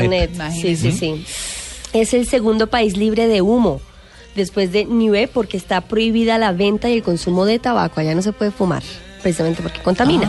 Ay, voy a decir. bueno, Y si usted quiere irse de vacaciones a, a- a- ¿Bután? a Bután, María Clara, el número de turistas que pueden visitar el país es restringido y tienen Claro. que ir en viajes organizados. La verdad que estoy viendo fotografías y es un país absolutamente divino con una bio- biodiversidad increíble. Como les contaba que por ley el 60% de la tierra tiene que tener árboles, pues por supuesto está totalmente verde. Tienen unos cuantos lagos donde preservan una cantidad de especies que en otras partes no hay y ellos respetan muchísimo, como les contaba, los árboles, porque consideran que los árboles es- son los proveedores y sustentadores de todas las formas de vida. Oiga, pero está buenísimo, ¿no?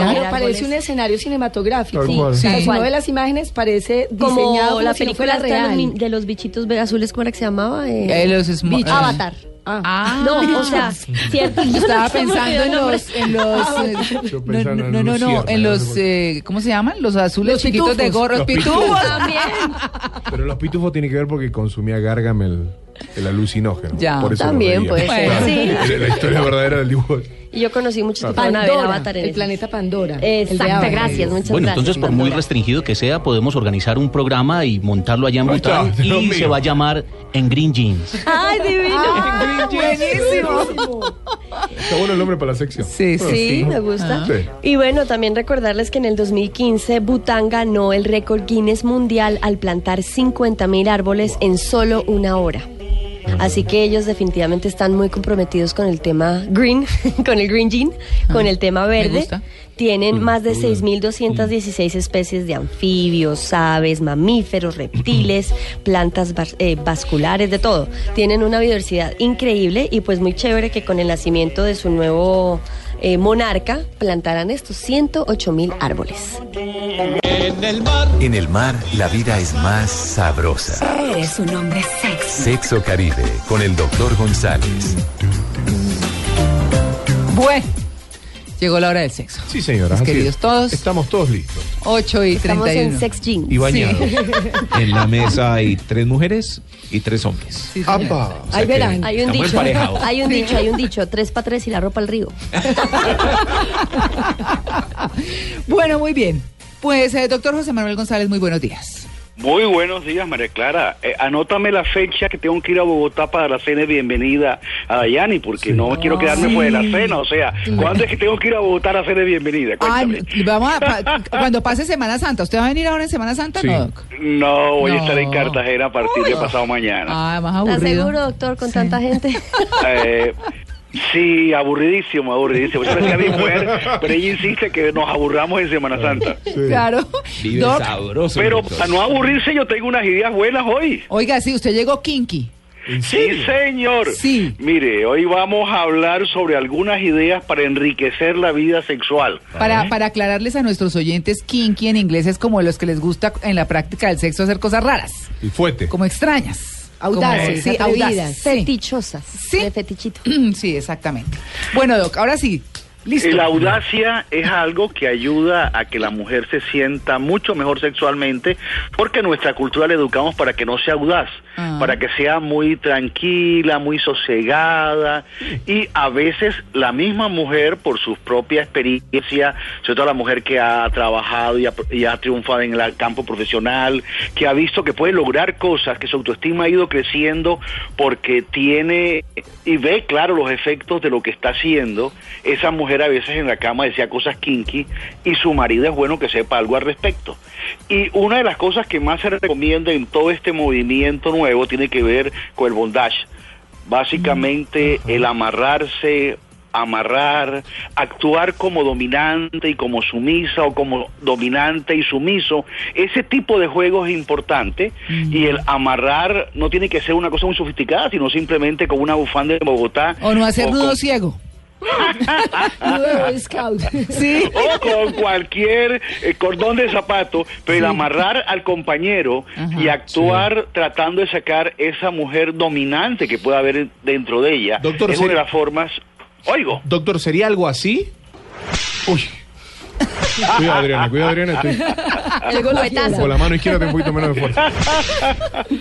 Pero lo importante es que el inmovilizar a la otra persona da una sensación de poder y una sensación de sumisión. Todo esto ha sido muy puesto de moda por 50 sombras de Grey, que es una novela que ha impactado mucho nuestra cultura y que ha abierto una cantidad de posibilidades que manejadas con cuidado y con los límites propios, porque en estas cosas siempre en estos juegos hay que tener claro qué límites nos ponemos. Doctor, hacerlo con una cabulla queda muy por debajeado. no, puede ser una cabulla también. Con las cor- corbatas. en Cordones de zapato también puede. En cualquier, los cordones de zapato también sirven, eso es cierto. Ahora, en cualquier sex shop hoy se consiguen esposas y algunos tipos de aditamentos para esto que son muy... Idea kinky tiene que ver con jugar al doctor y al, y al El enfermo. doctor, pero antes quisiera preguntarle, ¿eso tiene el mismo efecto en todas las personas? ¿Hace parte como ese inconsciente colectivo por allá primitivo, reptiliano de los seres humanos? Parece que el papel de dominar y ser dominado, esos dos roles, tienen que ver mucho con toda nuestra historia. Y sí Auxilio. Se lo llevaron. Se fueron. Lo amarraron. Ahí está, ahí está, ahí está, ahí está. cuando los humanos están tranquilos, estas cosas pueden seguir a flote. Ahora, hay personas muy reprimidas, muy temerosas, que apenas medio huelen algo así, se asustan y, y bloquean todo. Claro. Y esto es como el que le gusta comer carne asada o comer carne en posta o comer carne molida. O sea, hay diferentes gustos, pero en general parece que todos los humanos tenemos algo que tiene que ver con ese placer del rol de ser sumiso o ser dominante. Porque en nuestra historia como seres humanos hemos jugado mucho estos papeles. Y la mujer sobre todo ha jugado mucho este papel a través de la historia. Bueno, Si la, primera entonces es atarse. Bondage. anoto, anoto. El bondage. Anoto. Sí. Sí. La segunda tiene que ver con jugar al médico, al doctor. Ay, que est- estoy enfermita. Ese jueguito que muchos niños tienen, básicamente, de acostar al otro en la cama y desnudarlo y tocarlo, simulando un examen. Pero sin examen de próstata, ¿no, doctor? Por duda, no demos ideas, sino. Claro. Si, si- si- si damos ideas, después la gente hace. También entra en Y el Semana juego al Santa, médico, doctor. sí, Es también parte del entra- tema, es parte del tema. es parte del tema porque la próstata también se examina. Y si el, el hombre está jugando con una mujer linda y atractiva, se va a sentir que está con una médica linda y atractiva y eso puede ser interesante. Hasta que le Pero- digan a uno, ¿está seguro que eso es un estetoscopio? Eso no es un termómetro. Ay, Dios mío. ¿Qué tal? Qué locura, Doc. ¿Ah? ¿Ve? que el diálogo acompañe el juego y en el diálogo el que está haciendo de paciente o la que es de paciente debería jugar a la inocencia y a no entender y el que está jugando de doctor o de doctora está jugando a la malicia y al tratar de llevar a la persona a un contacto íntimo muy sutilmente como medio engañado. Y ese juego excita a muchísimas personas y es una cosa que ayuda a enriquecer la vida sexual, que es un elemento importante en la vida de pareja, pero que muchas veces por la monotonía, por la rutina, por el estrés, por los horarios intensos, comienza a opacarse. Y es bueno no dejar que se opaque esa fuente de energía tan importante que es la sexualidad. Y con otros roles también funciona, profesor, alumno, el, o sea, cuando se uniforman, que genera pues Ah, sí. que el militar o el policía. Bombero, o- incendio. Sí, el bombero. Claro. Hay que apagar el incendios. bombero que llega con su manguera a apagar el incendio. Un gran fuego. Sí, porque el doctor. Digamos, jeringa. digamos, se podría llegar a ser, digamos, eh, político ciudadano, ¿no? El político engaña y el ciudadano obedece. Ese también es un rol importante. Es un buen rol sí, señor. Ese sería un juego importante. Pero hay otra idea que también circula por internet que tiene que ver con los vibradores. El vibrador es un elemento importante porque el cuerpo humano no produce vibraciones en forma fácil, generalmente no las produce, y la vibración sí tiene un efecto importante en el glande del hombre y en el clítoris de la mujer. O sea, la vibración genera una sensación nueva, diferente. Y de hecho yo le digo a las oyentes que nos están escuchando, que una mujer que no ha sentido nunca un vibrador en su clítoris es una mujer que se ha perdido una experiencia interesantísima, porque las sensaciones que produce la vibración en el clítoris son sensaciones eróticas muy intensas y que el cuerpo humano no puede producir. El día que uno llegue con los ojos saltados y el pelo parado. ¿No? Cortocircuito. Ahora, yo quiero aclarar algo importante. Muchos hombres tienen miedo de que el vibrador los reemplace. ¿Ah, no, no, yo en mi cama no quiero un vibrador y yo quiero aclararle a los caballeros de que el vibrador no reemplaza al hombre porque el vibrador no conversa, no habla. Eso que tú tienes como Ni besa hombre ni abraza. de poder besar, Los hombres tampoco somos muy hablar. conversadores, ¿no? Entonces, el vibrador sería Ah, es- eso quiere decir que Tito no habla. No, somos poco conversadores. Conversan más las mujeres. Sácame ya esa imagen. por- Tito no habla, pero vibra. Uy. Yo no Ahora, sé es dónde está sacando el dato.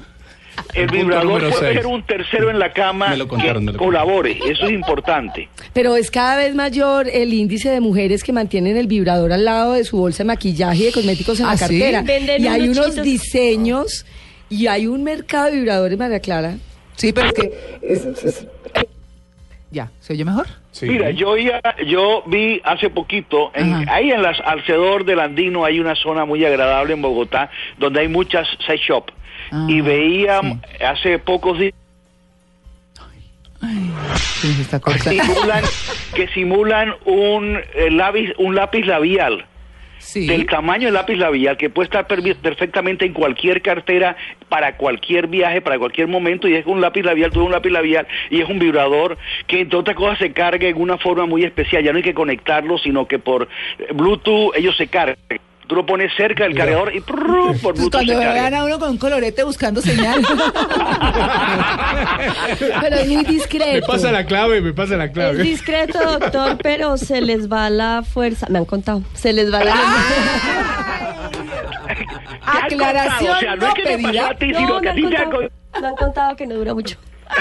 La batería, la batería. La- la- la- Doctor, Sí, por, sí. por No, aquello hay unos las- alemanes que la carga demora 12 horas. y si 12 horas no es suficiente, mijita, eh, Doctor, la cosa por, está por mal. aquel- por aquello de las de las señales del teléfono celular es preferible no utilizarlo, ¿verdad? no, pero puede ser utilizado también. El teléfono celular está en vibrador y, se, y entra una llamada, esa vibración puede ser útil. Pero lo importante que yo quisiera dejar desde el punto de vista pedagógico en este momento a la que hay que vivir, sentir la vibración. ¿Sí me explico? Sí, sí, sí, sí. Eso es El siguiente punto tiene que ver con las nalgadas. Ay, Ah, uy, no, no, uy, no. uy. Que no significa dejar rojas las nalgas de la pareja, no. Los dedos marcados. No, señor, no se trata de eso. Pero sí es importante que la mujer sepa que una nalgada suave, una cosa terrible, o un pellizquito en las nalgas genera un estímulo eléctrico. La piel re- reacciona ante estas situaciones en forma eléctrica que ayudan a reforzar el flujo eléctrico que va del cerebro al clítoris cuando se está haciendo el amor. Entonces, si por ejemplo la, pa- la pareja está en forma, en la posición de perritos, y el hombre puede darle unas nalgaditas o un pellizquito en la nalga, eso incrementa el flujo eléctrico y eso hace que el, el orgasmo sea más rápido y más intenso. Y hay mucho sobre esto en el mercado y se está trabajando mucho en cómo fomentar, cómo estimular el tipo de algún- sensaciones sin que sea una paliza con fuete y una cosa de esas terrible, no señor. Oiga, me acuerdo de una película, Mi novia Polly. Que, Sí. ¿cierto?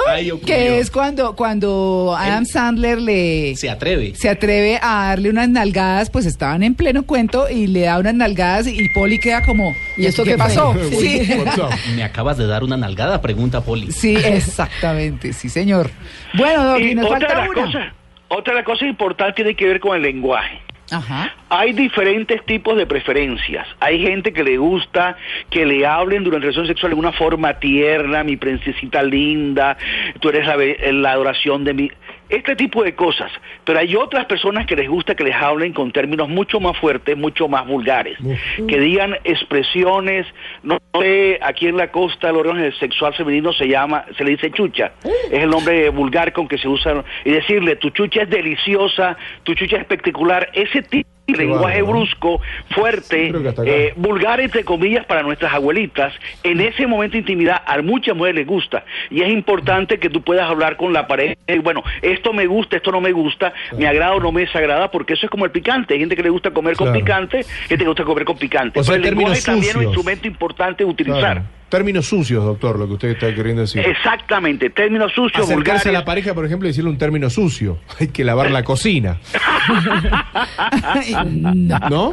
¿No ayuda eso? Yo creería que popularmente eh, puede reconocerse como dígame cochinadas. Exactamente. Y de sucio. hecho, muchas mujeres sienten el deseo de que él les hable y no lo dicen.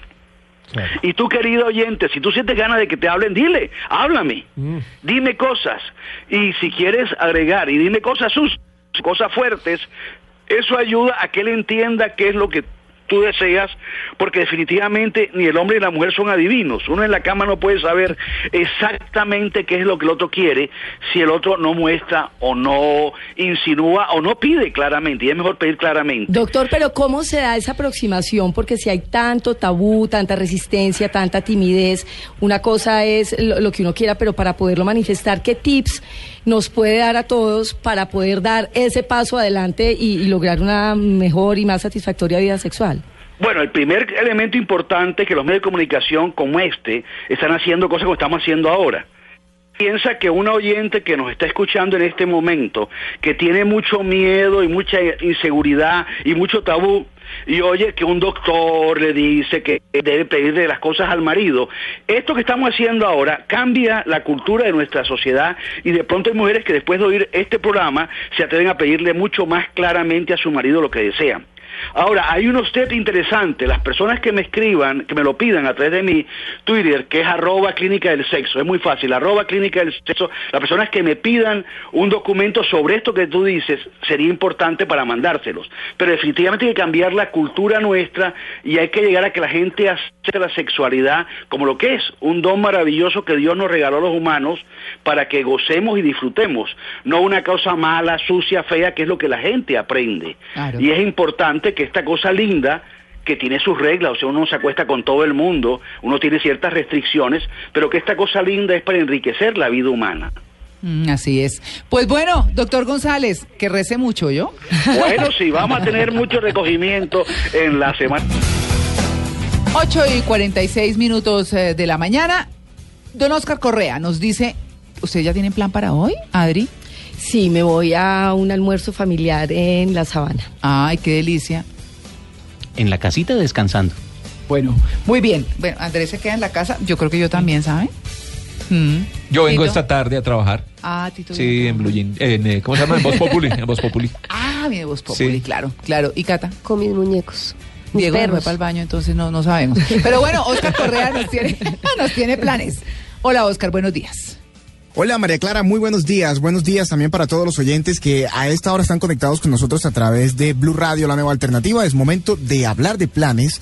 Y quiero empezar de una invitando a la gente del eje cafetero a disfrutar del plan de darse un tour a bordo del tradicional Jeep panorámico. Son cinco diferentes recorridos que se hacen de aproximadamente dos horas y medias por diferentes sitios del eje cafetero.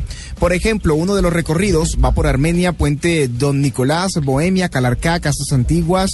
Parada fotográfica, tiene también parada artesanal, eh, por el Cerro del Castillo, donde se observa el 65% del departamento.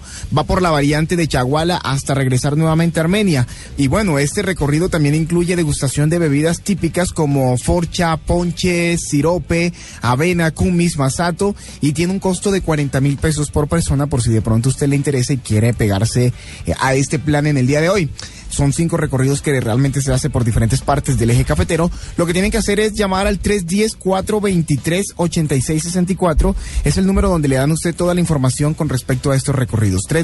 310-423-8664. Ahí usted llama y dice que quiere disfrutar de estos planes. Si está de turismo en el eje cafetero, pues yo le recomiendo esto. Si usted es de habitante del eje cafetero, también este plan es recomendado porque después nos saca la rutina y hacemos cosas muy diferentes en el día de hoy.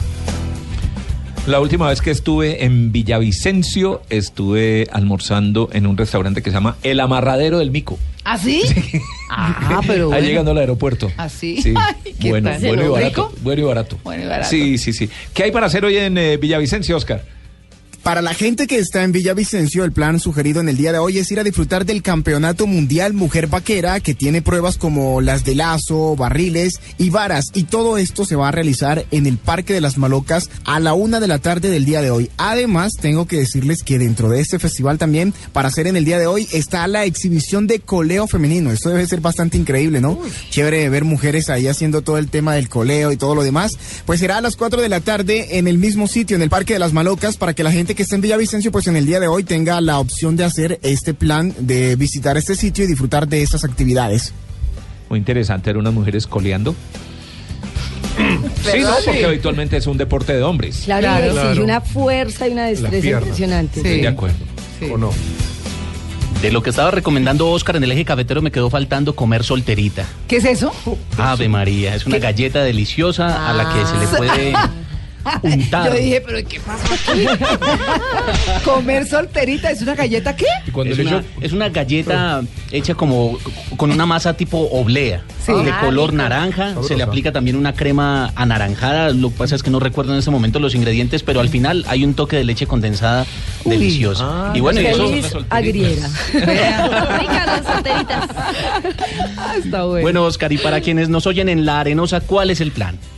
Barranquilla, bueno, atención porque el plan recomendado es realmente para el día de mañana, pues a las 7 de la noche será la reinauguración del Rocódromo, el cual se llevará a cabo en el patio, lugar ubicado en la carrera 49 con 72 y contará con la participación de la banda Leo Bruno con sus miembros originales, Ronald Jackson, contributo a Michael Jackson y los monoplónicos. Oigan, esta actividad eh, marca realmente el regreso de León Bruno. León Bruno, pues es una banda que comenzó como trío en Barranquilla en el año de 1997 y se convirtió en uno de los principales referentes del rock local. Luego pasó a ser un cuarteto. En 2012 participaron en el Festival de Rock al Parque en Bogotá, donde tuvieron también la más alta calificación y pues ahora serán parte de este relanzamiento del Rocódromo en la Arenosa. Así que pues están invitados a disfrutar de este plan realmente mañana en Barranquilla. En la carrera 49 con 72 es el lugar de encuentro. Oscar, y en Cartagena, que es uno de los sitios favoritos por los turistas para Semana Santa, ¿cuál es el plan? Bueno, la verdad espero que les haya gustado muchísimo los planes que les he contado hasta el momento. Quedamos atentos de una actividad que hay esta semana en Cartagena. Tenemos que recomendarles un plan para el día miércoles 23 de marzo a las 8 de la noche. El plan es parrandear en la heroica y se trata del mano a mano de artistas vallenatos que se estarán presentando en la ciudad. Está Santi Rodríguez versus Luis Fercuello, estará Penchi Castro versus Los Cabras, Iván Villazón versus Beto Zabaleta, Poncho Zuleta versus Jorge Oñate, Peter Manjarres versus Farid Ortiz y muchos otros artistas estarán participando de este evento que se convierte en un plan para disfrutar este miércoles santo en Cartagena. Así que pues eh, quedamos atentos de esta actividad también en la heroica y de esta manera cerramos esta sección. Esperamos escucharnos el próximo fin de semana. Les dejo un abrazo enorme. Sigan escribiéndonos a través de arroba en blue jeans, arroba soy Oscar Correa en Twitter. ¿Quiere música? Claro, pero toda la vida. Sí, pero señor. ya pasamos de los long plays, pasamos a los. ¿Qué? A los cassettes. Sí, ¿cierto? A los puede CDs, ser. Sí, al Walkman. ¿Te trajo algo así? Sí, el Walkman. Este era una mezcla entre Walkman y Discman, sí, Sí. ya más reciente. Sí. Más ochentero. Sí. Sí, un dúo británico. Pet Shop Boys. Eso. Los Pechos Boys. Western Girls. Corridos como ellos solos, pero me encanta la música de ellos. ¿Usted los vio en concierto? No, pues en televisión. Pero, Pero ellos vinieron a Bogotá. Han estado un par de veces. Claro, pero ¿Se son pesados. La primera vez que vinieron, sí, en su momento fue muy llamativo el show. Eh, ellos son homosexuales, Homosexuales, son una claro. pareja homosexual. Bueno, cada uno lleva su vida. Sí. Y recuerdo que fue un poco, no sé si, es- si la palabra fue escandaloso, pero, pero sí llamó mucho la Pesado, atención el pesado, show. Sí. Eh, recuerdo hombre con hombre, mujer con mujer, Ajá. metidos en unas jaulas En una bailando jaula. en el estadio del Campín. Sí, Entre sí. otras muchas cosas de un show muy llamativo, muy divertido, con muy buena música además. Sí.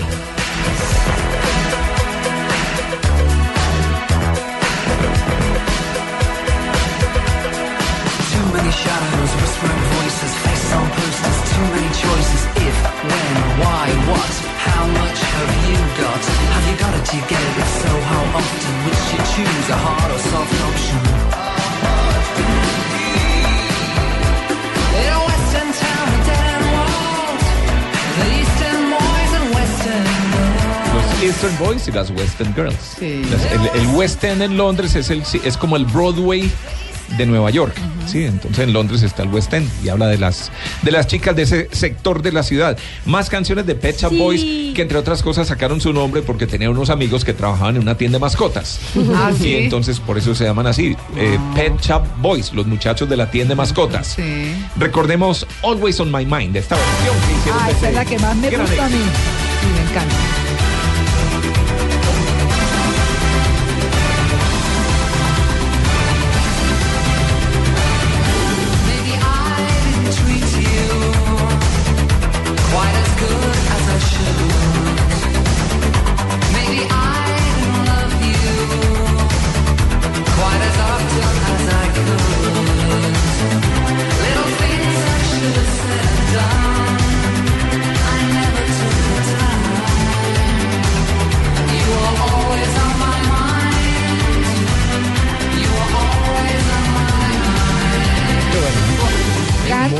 Esa me encanta. Una de las. Como, Muchas como estudiando hasta tarde en la universidad, Sí. ¿no es cierto? Es que además es una sensación muy particular con esa canción porque es como si se lo llevara uno a un escenario lejano, pero chévere, pero extraño. Eso, lo me, eso me pasa a mí con esa canción.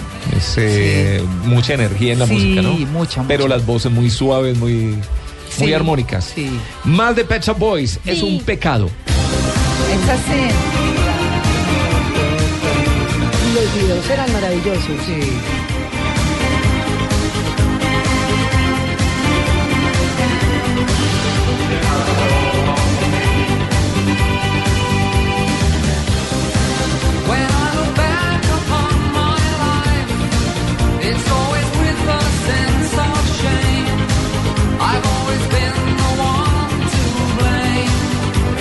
Estamos hablando como de, ¿qué? 86 Ocho, nueve, sí. Western Girls y de ahí en adelante 88, Sí, por ahí. 89, 90. Claro, y que él arranca con el Go West en la parte más electrónica, en el 90 ya. Ya más hacia el Sí, final. exacto. Así es. Oiga, oiga.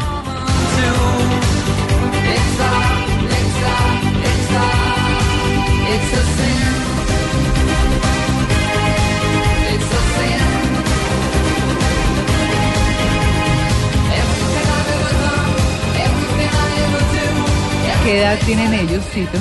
Oh, ellos ya son ¿Jamones? 40 y- Ya son abuelitos, ¿no? 40 y cincuentones.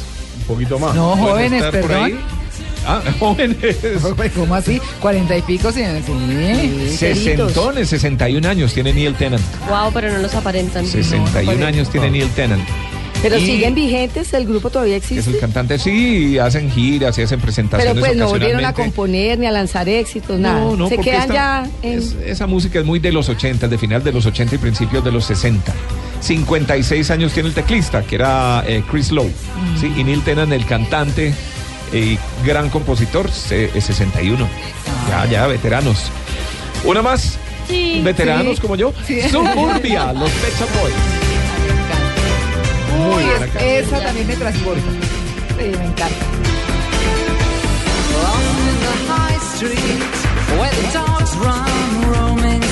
Ellos son contemporáneos a Depeche Mode, ¿verdad? Como por esa época. Sí, sí. Yo estoy viendo que los cual. de Depeche Mode son un poquito más jóvenes. Y un poco más alternativos, digamos.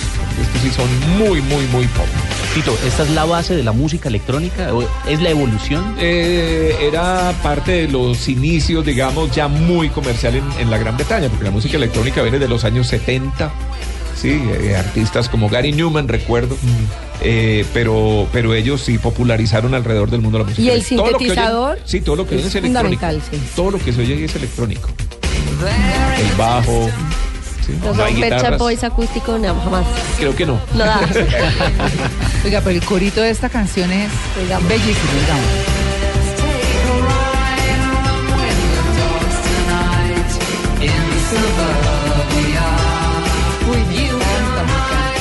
Ahí vamos Me como de montados en la, en la ¿No les ruta. provoca comer pizza con esa música? ¿Sí? Ay, no. No, no. Yo estaba pensando, bien. ¿sí estaba pensando como la ruta hacia el colegio y rumbo a perder un examen. O a Trasnochado perdido. para estos eh, contemporáneos que veo aquí que crecieron con la música de Pet Shop Boys, tal vez la época de las hamburguesas, de esa de esa explosión de hamburgueserías y perros calientes que hubo en Bogotá y que después se extendió a otras ciudades del país. Sí, sí, no sé sí. si se acuerdan la perrada de Edgar, Por supuesto. Claro. ¿cierto? Y Bueno, primos. estuvo Randy's. Wen- Wendy's estuvo Pero acá. Randy's todavía está. Charlie's Wendy's. Roast Beef. Charlie's Roast Primos. Beef. Henry. Primos, las de primos eran muy buenas. Deliciosa. En Manizales Muy estaba Perros Brunos. Ah, bien. Claro, de una familia gallego que yo conozco. Claro. Ah, claro, Claro. eh. Ah, Ajá. sí, señor. señor. Sí. Y hamburguesas del oeste en Medellín, Tito. Pero claro, el loco Jaramillo. Claro. Go West, oiga su canción, Diego. Claro. Ah, Oiga. Esto es puro eh, Village People, sí. pero en versión de Con Pet toda la coreografía como hacían.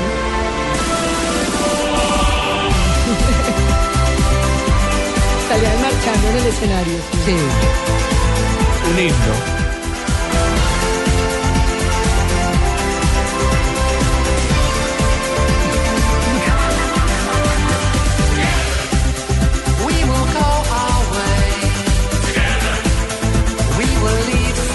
Es muy buena esa mezcla entre mucho ritmo y voces muy suaves y melodiosas. ¿no? No quiere decir que mi hermana rockera está feliz. ¿Sí? no, está aquí eso que manda, está feliz. Entonces un saludo a mi hermana rockera. Bueno, pero en medio de toda esta música alborotada, esta canción tal vez es la que más me gusta de Pet Shop Boys. Sí, ¿cuál? Oiga. Ay, es que todas son muy buenas, Tito.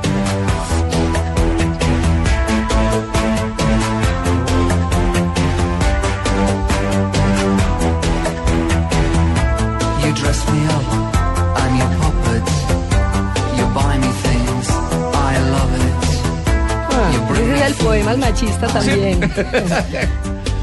Me compras cositas, me vistes, me das amor. Me pagas la y Me renta. pagas la renta.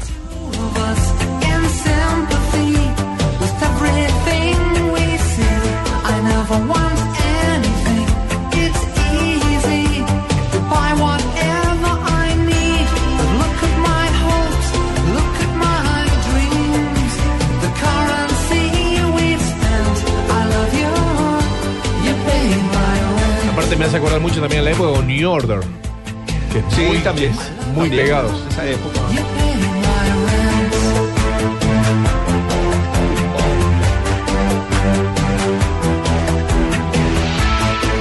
¿Le cierro con una más, eh, María Clara? Claro, sí, ¿Sí? señor. Uy, ¿Sí? sí, no Eduardo. Porque esta, esta se llama The Rent, efectivamente. Y la que viene se llama ¿Qué he hecho yo para merecerme esto? Uy, esta está dura. What I've done to deserve this.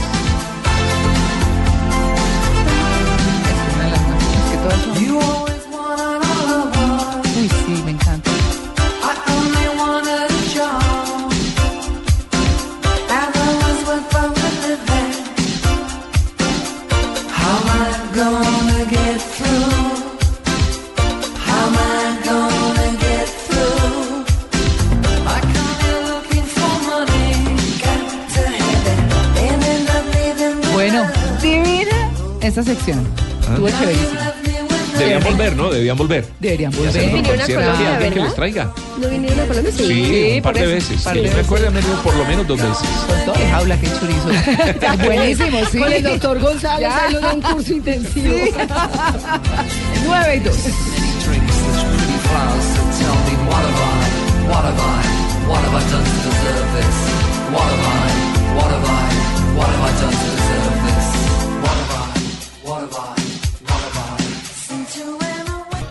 Y ahora en Blue Jeans, una vuelta al mundo con El Che.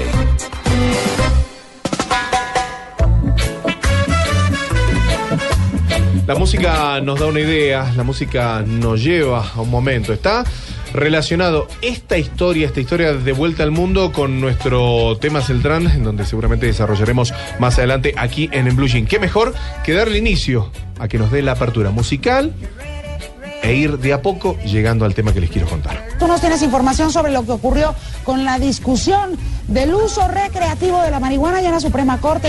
Aseguraron un cargamento cercano a las cuatro toneladas de marihuana, las cuales eran transportadas en un camión presuntamente.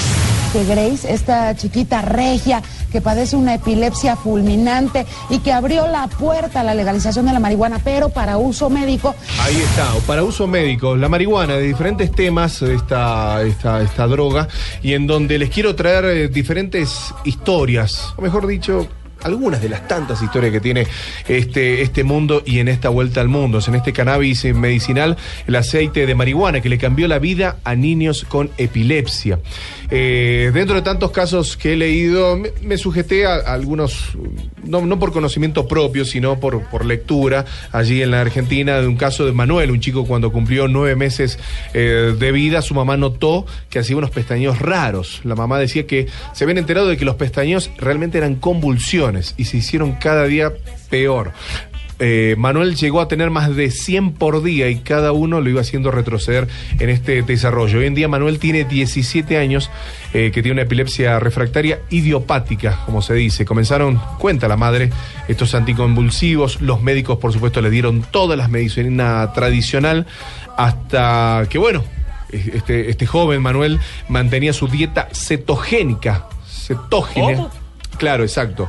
Esta, esta, esta dieta cetogénica tiene que ver con, con esta, con esta estructura de la epilepsia, esta epilepsia, eh, como les contaba, refractario, en donde el organismo debe consumir muchísimas proteínas y grasas y muy bajo consumo de hidratos eh, de carbono.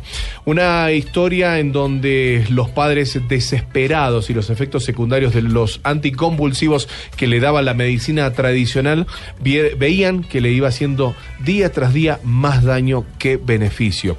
Uno de sus hijos, otro, el mayor, agarró y acercó una idea, una historia real que sucede y que sucedió en los Estados Unidos que se llama de la historia de Charlotte, que tiene que ver, lo pueden buscar en Charlotte Web, que tiene que ver con el aceite de Charlotte, esta nena de Estados Unidos que tenía epilepsia y que era tratada con eh, el aceite de cannabis. La madre decidió, ante tanta tragedia familiar, le costó decidir, por supuesto, en donde comenzó a hacer este tratamiento con este aceite de cannabis. Durante años investigó por su cuenta, estudió el tema y, por supuesto, muchísimas situaciones eh, negativas. Por su parte, una de- dentro de las tantas investigadoras que tiene el CONICET, esto es allí en la Argentina, el Consejo Nacional de Investigadores de las Científicas y Técnicas, hablaba sobre que alrededor de un 30% de los pacientes con epilepsia no responden al tratamiento con fármacos y sí eh, ante esta situación de este, eh, de este aceite. Aceite de cannabis. Exacto, sí señor. Obviamente que hay muchísimos obstáculos para conseguir este aceite.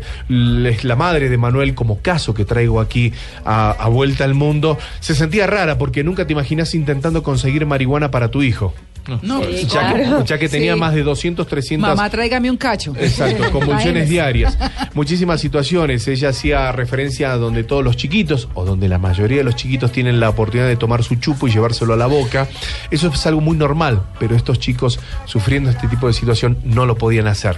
Entonces, eh, como les contaba, encontró este aceite Charlotte Webb, como les contaba, del caso de Charlotte Fishy, esta niña que se convirtió en la primera persona con derecho a utilizar cannabis con fines medicinales en Colorado, en los Estados Unidos, y en donde una botellita de 100 mililitros cuesta alrededor de 250 dólares. Caro. No todas las personas pueden acceder a este a, este paliativo ¿no? dentro de la, de la crisis que tiene esta enfermedad que es esta epilepsia que sufren muchísimas personas en el mundo.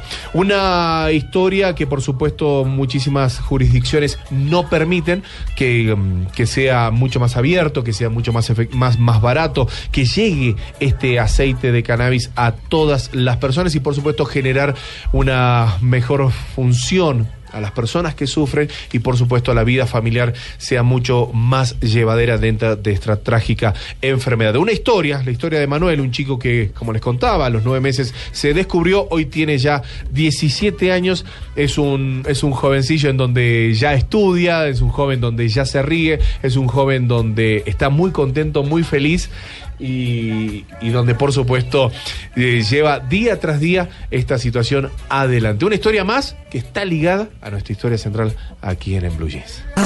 En Blue Jeans. Lo más cómodo para el fin de semana.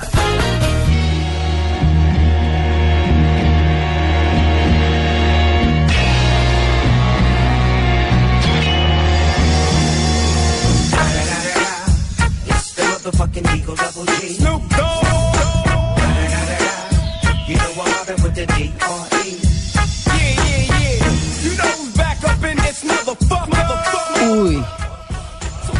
Hola Andrés.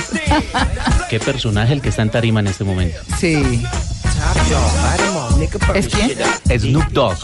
Ah, bueno, que yo sí. Se presentó hace ocho días Estaba acá. ¿no? por aquí en el Sí, Picnic. Picnic. Eso me lleva a decirles que Y, no está lo muy conocía. y está muy relacionado con el tema Con anterior. la ¿no? marihuana. El anterior sí. y el que viene. Fumado. Y el que viene, sí. Tengo para decirles que sí, hace ocho días estuve en Stereo Picnic. ¿Sí? Seguramente ustedes estuvieron tratando todo cuanto ocurrió allí, la cantidad de artistas que estuvieron eh, desfilando por esas tres tarimas de este mundo distinto, como llaman a Stereo Picnic. Tenía yo la intención de llevarle una sorpresa a mi hijo. ¿Cuántos años tiene su hijo, Él tiene 14 años. Ah, 14 años. Tomás Marín Gómez. Mm. Y este jovencito que lo he oído muchas veces eh, por ahí, eh, escuchando este tipo de música, Mm. que no es mi música con la que yo he crecido, no es Los ese... hermanos Labrón- no, es Lebrón, ya ese- no son esos hermanos Lebrón, pero esos hermanos Lebrón sí que han consumido marihuana. Sí. Es cierto. Vea pues. Y lo hacían tremendamente en Buenaventura. Y bueno, en fin, no vamos a echar chisme de los hermanos Lebrón. Sin embargo, eh, en ese propósito de poder llevar a mi hijo a Stereo Picnic porque tenía la intención de ver a sus artistas favoritos, entre ellos Snoop Dogg y Jackie U, eh, bueno, pues me aparecí con las boletas, pero las boletas tenían una restricción que decía para mayores de 18 años.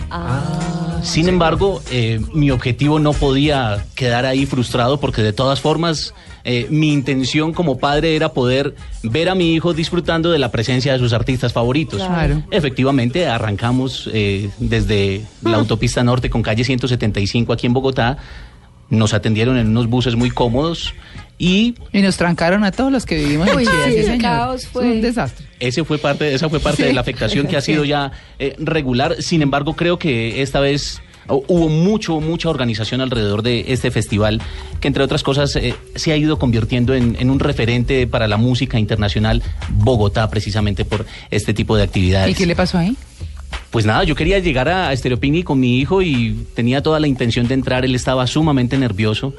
No se lo comenté a él personalmente, pero sí vi, eh, noté su ansiedad de cómo estaba tronando sus dedos permanentemente queriendo demostrar que estaba ansioso por llegar allí.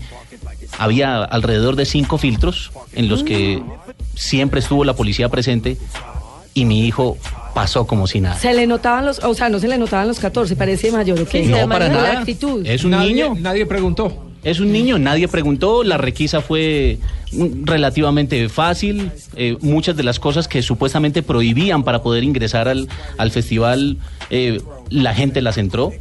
Y bueno, yo no quiero hacer de esto como un acto de, de- de- de diatriba en contra de la organización de la policía o de la logística, claro, claro. para nada.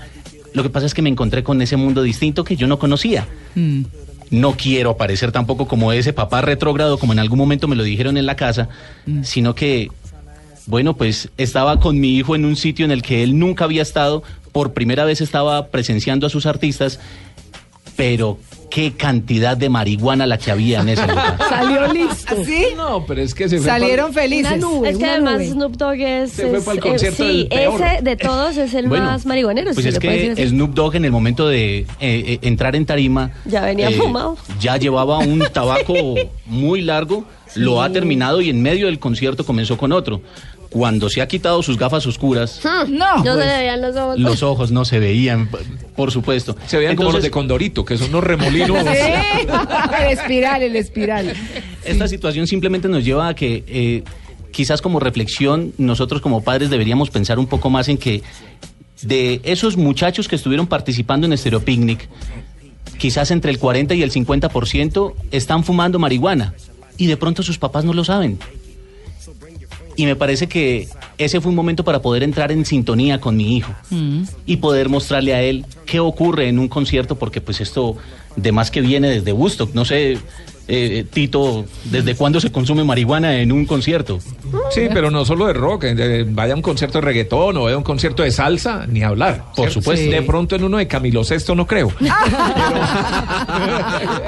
No, no, pero Sí. también tiene relación al tema del, del que asiste. Eh, puedo decir también que hay músicos de tango y de jazz son consumidores. Claro. O sea, por la velocidad de, de ajuste de cambio de notas son Daniel consumidores. Santos era un gran consumidor de marihuana. Por eso te digo, no es, no no es el rock, no es, no es la música, los, eh, no es el Los músico. Es la musa que necesitan supuestamente De para grandes poderse bandoneonistas inspirar. de, de grandes orquestas de tango que ya murieron y que eran grandes consumidores, no de marihuana, sino de Pero cocaína. entonces a la inquietud que quisiera llegar es, está bien que los escenarios, o más que los escenarios, que los jóvenes estén consumiendo tanta marihuana y muy seguramente aún sus papás no lo sepan. Mm, sí, ¿no? ¿Dónde está la sintonía que hay entre padres e hijos? Tuve la fortuna, sí, de que mi hijo viera a sus artistas favoritos, pero también mostrarle que eso que estaba ocurriendo allí podría ser natural porque ahora la marihuana va rumbo a convertirse en Sí. una legalidad alrededor del consumo recreativo en Colombia. Ahora valdría preguntar, ¿hubo problemas ocasionados por ese consumo? ¿Se vio pele se vieron peleas? ¿Se vieron, eh, no sé, el tipo de acosos o peleas o algo por el estilo? Honestamente no, pero sí había muchas personas dobladas. Pues que todo es happy. Happy, todo. Pero eso es lo que critican quienes están a favor del consumo de la marihuana y en contra del alcohol, que el alcohol sí puede llegar en algún momento a poner a las personas violentas Sí. e incita más a las riñas que los que están en su viaje, si se le puede llamar así, en su, En su traba. Traba, exactamente. Mm. La reflexión en este momento va camino a decirles a los papás de aquellos jóvenes que estuvieron allí en, en, en Stereo Picnic y que muy seguramente no saben a qué se fueron sus hijos, es que vayan indagando un poco y acercándose más a los muchachos a ver qué está sucediendo entre sus maletines, qué está sucediendo con sus amigos, qué está sucediendo en esa vida íntima de la que muchos papás no conocen y bueno, de ahí que tantas cosas estén sucediendo ahorita pues alrededor de los jóvenes. No estoy estigmatizando el consumo de marihuana, por favor. Pues lo han hecho muchos más y hay personas también de gran relevancia, incluso intelectual, musical, cultural, que han tenido en la marihuana un Una musa, como aliciente, un ayudante, pero... Pero y también recordar que se supone que todos son mayores de edad, ¿no? Los que están allá, entonces en teoría pues son conscientes de lo que hacen y es su decisión personal. En teoría son mayores de edad. Esa Sí, era la porque- restricción de la Porque entrada. ya vimos que no. No la restringieron. Porque la mayoría pero- que había ya eran menores de edad. Ahí sí lo que hay que decir es que esto tiene que ver con que la Corte Suprema de Justicia pues sentó una nueva jurisprudencia sobre el porte y consumo de drogas en Colombia. eh, cuando se trata de una necesidad, ¿cierto? Y Puede demostrar, no, es que este es el consumo, yo soy adicto y necesito estos 100 gramitos. bueno, pero, pero eso tiene que ver con eso y por eso trajimos a colación el eh, comentario. Así que pues, Andrés, chévere, la experiencia ahí, ¿no? Pero hay que tener muy claro que el país ha gastado mucho de sus recursos en esa restricción del consumo de marihuana. Sí. Y con ese tema de la dosis, sí que más. La Fiscalía General de la Nación archiva anualmente por el porte de la dosis Sí. 50 mil procesos. Ij. Para poder llegar a ese punto, hay un trabajo hora hombre que se mide en cerca de 100 fiscales que se dedican solamente a hacer este trabajo. Uy, La dosis mínima estaba en eh, 20 gramos de marihuana sí. y en un gramo de cocaína. Esa había sido eh, fijada eh, por la necesidad del adicto, pero ahora la Corte Suprema de Justicia considera que un poco más de esa dosis que lleva eh, el, el que la está aportando no necesariamente tiene que ser penalizada. Aquí las palabras del Procurador General de la Nación es la legalización de facto del microtráfico en Colombia y es un golpe mortal contra la lucha del microtráfico. Ah, está. Habría que pensar si vale la pena eh, entregar tantos recursos, gastar tantos recursos Sí. en eso, si, como nos está contando en el concierto, no mayor problema. No, y no es Por solamente ejemplo. en el concierto, pues porque son Sí. escenarios masivos, pero yo creo que eso hace parte también de la cotidianidad, de la salida del colegio, de la universidad, de la rumba en semana, En y no solamente oficinas. marihuana, muchas más eh, eh, formas de, de viajar con, con pastillas, con alcohol, como dice eh, Cata. Hay, hay muchas otras opciones que de pronto los papás prefieren no mirar y no ir más allá, pero es una realidad latente en muchísimos jóvenes y en, menores de edad. Tema no fácil, de todas maneras. 9 y 30. Bueno, a propósito de esa promoción que acabamos de escuchar, pues eh, es que hoy comienza un programa, un espacio nuevo muy interesante en Blue, que tiene que ver con nuestro queridísimo y en lo personal adoradísimo Tito Puchetti. Hola Tito. Mutuo, María Clara. Un gran abrazo, muchas gracias por llamarme, muy amable. Bueno, Yo acá no. de Blue Jeans, obviamente. ¿no? Ah, pero por Eso. favor. Sí. Tito, empieza el camerino. ¿Qué es el camerino? El camerino es aquel lugar donde uno, mm, por lo general, se muestra tal cual es.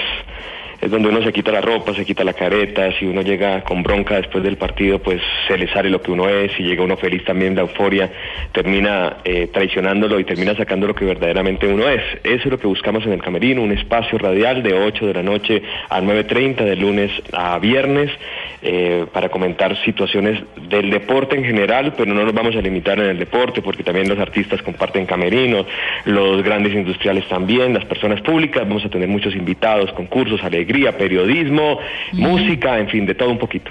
Bueno, ¿quién lo- ¿quiénes lo van a acompañar, Tito? Eh, nos lo vamos a ver con mucha gente joven, con muchas ganas de surgir, que han hecho cosas muy, muy interesantes, que pero, por ahí en la radio no son muy conocidos. Eh, hay una niña que se llama Niña, eh, Eña Osa, que es espectacular, escribe fantástico, tiene una voz genial y la hemos seguido paso a paso en todo lo que ha hecho. Ella va a salir eh, casi siempre desde Madrid, porque ya vive en Madrid, está pasando vacaciones, va a lanzar el camerino desde acá y próximamente va a estar desde, desde España. Eña Osa eh, seguramente va a enamorar a más de uno. Me va a acompañar eh, un venezolano con muchísima experiencia. El que me fue- robó, sí, señor. que fue un productor genial de un programa éxito, eh, pero con un éxito tremendo en la radio. Se llama Octavio Sasso. Sí. Nos va a acompañar, nos va a hacer la producción y va a estar seguramente al frente Un referente, querido TikTok. Sí, sí, Viene en bicicleta en este momento para acá. Sí, está bien. Sí, sí, Salió sí, a las sí. 4 de la mañana. Salió a las 4 de la mañana, el hombre Sí. primero quiere hacer Ya la vuelta a. Bogotá y porque quiere llegar muy, muy impulsado al camerino. Bien. Sebastián Nora es un chico también muy, muy nuevo, con muchas ganas, que hace parte de Estadio Blue.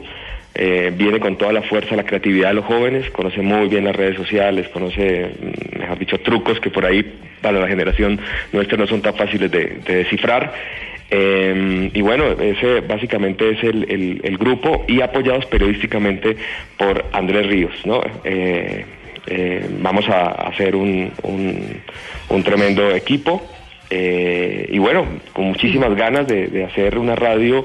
Andrés Ríos no nuestro Pablito. nosotros, Ah, pero claro, sí. Pablo Ríos, eh, Pablito. eh, Pablo Ríos, Pablito. Sí, Ríos, sí, sí. Pablito Ríos, que nos va a Ríos. apoyar periodísticamente, Sí. que ya la rompe, obviamente, en los otros espacios y nosotros lo, lo vamos a adoptar. Bueno, pues Tito, mucha suerte con ese proyecto nuevo. Vamos a estar escuchando y haciendo mucha fuerza porque sabemos que va a ser muy, muy exitoso. Un abrazo. Un fuerte abrazo. Muchas gracias. Jeans, 3, 2, 1, acción. Esta es la música que identifica efectivamente a Luis Carlos Rueda, no, no crean que sí. Así es. Que Luis Carlos está sin voz. Sí, está, está malito. Está malito? Sí, pero muy enfermo. Vino aquí ayer y estaban diciendo que hablaba como quién? Ayer y antier. ¿Se Ay, acuerdan? Sí, sí, que estaba muy No ronco. recuerdo. Que hablaba como el profesor como el Salomón. profesor Salomón. Ah, sí. A mí me Eso sonaba fue como Diego. y a mí me sonaba como tal cual. Tal ¿Ronquito? cual. El, de, el del El boletín, del, consumidor. Ah. que es todo ronco. Bueno, pues acuérdense que Luis Carlos, muy juicioso, ha Sí. estado prometiendo eh, unos premios bien importantes, unas boletas, ¿no? De Sí, sí, ingreso. Y lo importante es que promete y cumple. Oye, pero Eso es lo más total, importante. Total. Entonces, en Soy Cine Fanático, él publicó hoy la última pista, que es en el cine. Acuérdense que él dio una pista el sábado. Ech, Ok. No la puede decir, Diego. No, porque si no, ¿qué? Una pista el domingo y la de hoy, que es en el cine. Armen la frase ¿La de hoy es cuál? En, el cine. En el cine. en el cine. ¿Ya la armó? A mí me falta la del domingo. En el cine. Si me pasan la del domingo, yo le doy las otras dos. ¿Sí? Yo tengo la del sábado. Claro. ¿Sí? Uh, aquella. Ah, sí, exactamente. Sí, señor, esa Sí. era. Pum, pa, pum. Eso es. Espérenme porque Luis Carlos, es que ¿Algún email? se me olvidó cuál es el premio. Espéreme. No, las boletas, la entrada, los pases dobles para ah, ver a la ver película. a Batman y Superman. El próximo Eso sábado. era lo que estaba Sí, buscando. exacto. Ver Película Batman que comienza a las 9 de la mañana y no alcanzamos a ir porque estamos No, al aire. Si mal no recuerdo, creo que era Titán, que le dijo. en Titán Plaza. En Titán Plaza, sí, el próximo sí, sábado señor. es en la función del próximo El sábado. próximo sábado, así que tienen que escribir a la cuenta arroba soy cinefanático, tienen que seguirla.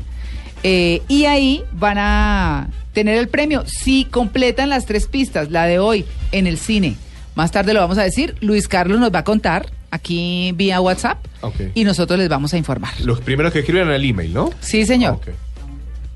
Bueno, listo, 9 y 37. Plan presenta en Blue Jeans, vámonos de paseo. Bueno, después del mute, como dice Luis Carlos, me levanté con mute. Oh, pobrecito. Bueno, sí, nos vamos de paseo, Juanca. Sus Mercedes, buenos días. Hola. ¿Cómo, están? ¿Cómo Bien. y ya se ríen. ¿no? ¿Para dónde nos va? Sí, sí, Sí, claro. Pero por supuesto. ¿Para Oiga, nos nos vamos, semana de pasión, ¿no? Mm, pero Semana de ojo con pasión. lo que sale. Sí, Tito ya sabe, ya se rió y ya sabe para dónde Sí, voy. ¿ah, sí? Diego también. Mucha pasión sí, esta ya semana. Pasión de Sí. No, Cristo. no, por no. Lo que pasa es que eh, sí, hay gente que se toma la semana de una forma muy religiosa, muy católica, va a las fiestas, de, de las procesiones, etcétera, en los diferentes municipios de Colombia, chévere. Eh, hay otros que no se lo toman tanto así, ¿eh? que Sí. más bien toman esa pasión por otro lado. Y obviamente que las ciudades, los municipios, los hoteles, eh, pues les generan todo lo que se necesita para esto. ¿m? No quiero preguntarle cuál de los bandos está, pero siga con la nota. No, yo creo que el segundo, a mí me gusta más el segundo. O sea, tomarse una semana de pasión rica, de diversión. No me lo ¿eh? imagino dándose golpes en el pecho. No, no me va a pasar eso. Flagelándose. No, me, no me, me flagelo de otras formas. Así, más o menos así. Oiga, opciones de rumba que nos están ofreciendo diferentes lugares, en no solamente en Bogotá, Medellín, Cali, sino también en algunos lugares del planeta. Por ejemplo, eh, Ah, oiga, a propósito, un tema interesante. Después de Semana Santa, eh, la Administración Distrital y el gremio de comerciantes están contemplando el tema de extender la rumba ya definitiva hasta las ¿En 6 de la mañana. Sí, señor. En Bogotá. En la ciudad de Bogotá. Hasta las 6 de la mañana. Dijeron después de Semana Santa, para que la Semana Santa no sea tan desordenada, eh, vamos a ver si, si ocurre o no ocurre. Mm, Bueno, hay mucha gente que está... eh, ahí sí que como el otro tema, ¿no? En pro y en contra. Tantas cosas alrededor de eso. Sí. Fiesta electrónica en Dien. ¿Han ido a Dien, el piso 30 del Hotel Tequendama? No. No. Oiga, un buen ¿Cuándo lugar. se llamaba? No conozco. Chacha. Sí, señora, cambió de nombre. Los bares van ¿Se llamaba cambiando. qué? Chacha. Ah. Eso va Van cambiando cambiando como de propietario, No, digo yo. es la misma estrategia, Es el mismo claro. propietario Sí, que se reinventa otra- desde el punto de vista de mercadeo para no saturar Ahí, al eh, público. es correcto. los Y hace mismos. muchos Sí. años es el mismo. Y entonces hacen algunos cambios, por supuesto, en, el- en- en el diseño de arte del, del, del en los bar. cócteles, en el Exactamente. DJ. ¿Dejan entrar menores de edad? No, se supone no, ¿no? Oye, Vea, ahí sí que se supone no. ¿eh? Es que saben Pero- que ya no sabemos porque somos mayores de edad, pero lo rico es cuando le piden a uno la cédula. Ya mayor su cédula, ay, chiquito. No, y es que los chinos son fregados, hay que decirlo, ¿no? Pero Los usted chinos- va a la discoteca o es parte del hotel. No, no, es, es discoteca, es, está, es independiente. Y hay que decir que es que los chinos son fregados, los chinos van y compran una cédula No, eh, Una falsa chapa. Eso es por, por ilegal. 15 una Eso chapa es por ilegal, 15 mil pesitos, en serio. Ay, Y sí, de mayor calidad, 200 mil pesos en palo quemado. ¿Ah, sí? Ah, Oiga, ahora me da el Eso es ilegal, ¿no? No, hombre. ¿Cómo así? claro que no. No hagamos Claro que no. apología. Tre- no, para nada, en absoluto, no. Ojalá que las cosas las hiciéramos al derecho en todos los sentidos. Eh, 30 mil pesitos va a ser el cover para la gente que quiere que quiere contemplar el es, el tema de música Santo? electrónica. Eso va a ser la noche del sábado de salvación, ¿Qué se pasa? llama esta Ah, fiesta. Esta Roma, ¿no? Está buena, ¿no? Se salvan los que no tenían plan. Sí, bueno, hay, hay de todo. Oiga, los que quieren ir eh, un viajecito corto, eh, los invito a Girardot. Sí. Oiga, Pues Girardot corto hace- desde Bogotá, ¿cierto? Porque vivo en Barranquilla, me queda un de poquito Bogotá, lejos. un viajecito Ah. corto de Bogotá, sí señor. Sí. Girardot es, es un lugar que en, en época de Semana Santa eh, organiza unas fiestas bravas. Buenas. Muy buenas, muy duras y en y en muchos campos, es decir, no es solamente fiestas para parejas, sino que por ejemplo Girardot tiene eh, fiestas eh, swinger muy fuertes ¿Qué? y ¿Ah, reconocidas sí? a nivel nacional. ¿Ah, sí? Sí, señora. O sea, son Vea, fiestas de pues. tres días, eh, mejor dicho, de dos noches, tres días. ¿Y qué tal son, Juan Carlos? Son buenas. Sí, Me ah. han dicho, ¿no? Me han dicho que son buenas, me han dicho. ¿Y en plena Semana Santa? Sí, pero claro. O sea, además que pues para, para la cultura swinger es una cultura pues que para ellos es absolutamente normal y, y ese intercambio de parejas pues muchos dicen fortalece justamente la relación. No van a, no van a experimentar, los veo calladitos, ¿no? No, Paso, paso. ¿Pasan? Sí, Diego sí no. no, Diego sí no pasa. Fomenta la relación con una hepatitis. con eso fomenta la relación. Bueno, eh, Armando Records han ido, claro. Sí, sí, señor. Estamos hablando de, de, de dónde, Cata. 85 con 15 en Bogotá y tienen otro que es de solo pizza y cerveza en el 86. Un sitio que se caracteriza por ser de música medio alternativa, rock indie y muy buena pero rumba. rumberita acá. Oiga. Pues vea. uno tiene su corazoncito, No, Clara. no lo dudo, pero no lo dudo. ¿Usted entra por la puerta del que- 85 o por la otra? No, por la otra. Ah, ok, Por, la, otra, sí. Sí, por la. Bueno, por la otra. Eh, oiga, ¿cómo eh, buen lugar. Por. Buen lugar para escuchar musiquita va a ser este fin de semana de, de- de- de Semana Santa. Sí. So, no, es, no es el lugar de rumba loca, no. Eh, este se promociona como un, como un lugar para este fin de semana. Buen lugar de Eh, Levante. De Levante, exactamente. Y de hecho es famoso por eso. ¿eh? Gente la, linda, La Clara. gente, eh, va gente linda y solteritos. Sí, señor. Sí, que se sientan a la barra, hombres Ah, o sea, no es el mercado del usado. No, sí, eso no es el claro, pues mercado del depende de la edad. Ah, por eso. Pero no, sí, pero pero bien, o sea, de, Mm. de buen de buena clase, ¿no? O sea, se ven se ven cosas bonitas por ahí, María ¿Le han contado también? Ya. Me han contado, Le esto han todo contado. es No es que pura usted frecuente mucho allá, No, no. sí, no, no, no. Ya. Oiga, un lugar que nos encanta a Diego y a mí y que va a ser ¿Dónde? que va a ser divino. que va a ser fuerte, muy fuerte. eh, sí, señor, gracias. Oigamos esto que nos va que escribe nos va a enloquecer. Esto nos va a enloquecer este fin de semana porque nos vamos con Diego, ya lo tenemos programado. Teatrón. Sí. Teatrón, para quienes no lo conocen, es un bar eh, En Chapinero, en. Chapinero, en Bogotá, por supuesto, y es un bar gay. Pero es un bar que tiene seguramente una de las mejores rumbas del país. O ¿Sí? sea, la música es espectacular, tiene diferentes ambientes, es un ¿Ya bar usted lo de- dejan entrar con su pareja Yo he heterosexual ido o no? también, sí. Pues nosotros hemos entrado con Diego. No, heterosexual, Ah, dije. no, lo que pasa es que yo a veces yo me disfrazo o él se disfraza, entonces Ah, pasamos con. No, pero- Usted, mujer, debe verse muy, No, muy li- delicado. no, soy linda, Muy. C. Yo soy Tiene cabeza linda. para, para peluca. Sí. Pero sabe que yo, yo he ido con pareja, con pues. Y dejan entrar normal. Sí, sin, sin Sí. problema. Y la rumba es muy buena. Lo malo de Juan Carlos es que cuando empieza a transpirar mucho se le La empieza a peluca se. Corriendo. Se le corre la Se va pestañina. corriendo y termina como una bufanda. Me deja- me- le puedo hacer un paréntesis hoy que, que acá nuestro compañero Andrés eh, trajo el Día Internacional de la Poesía de Fina García Marrús, que es eh, cubana, dice el tesoro encontrado en la nieve. Los dos encontraron un tesoro y tiene que haber referencia con usted. Ajá. Uno porque solo vivía para encontrarlo, el otro porque hubiera sido igualmente feliz de no encontrarlo. Ah, ok. Gracias, Diego. De nada. Muy interesante el aporte. Vamos a Nos quedó continuar con la que sección. encontraron el tesoro el Sí, uno que nos del otro. encontramos el uno al otro fue lo que yo entendí ahí, ¿no? Claro, Pero bueno, de eso eh, se trata. oiga, en serio, contemplen teatro, no solamente, a uno le dicen a la entrada, esto es un bar gay, ¿no? Pues si Sí. uno va con su pareja normal, Sí. pues para que a uno, uno sepa a dónde está entrando, pero una vez estás adentro, la rumba es muy chévere y es una rumba sana, digo yo, al alre- en medio de todo, pues que uno puede ver adentro parejas de mujeres y de hombres.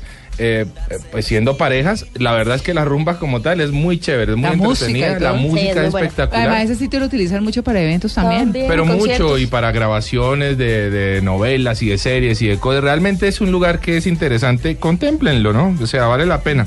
Eh, Ni hablar de Cartagena. En Cartagena, pues obviamente que la vida nocturna se va a dar durísimo este fin de semana.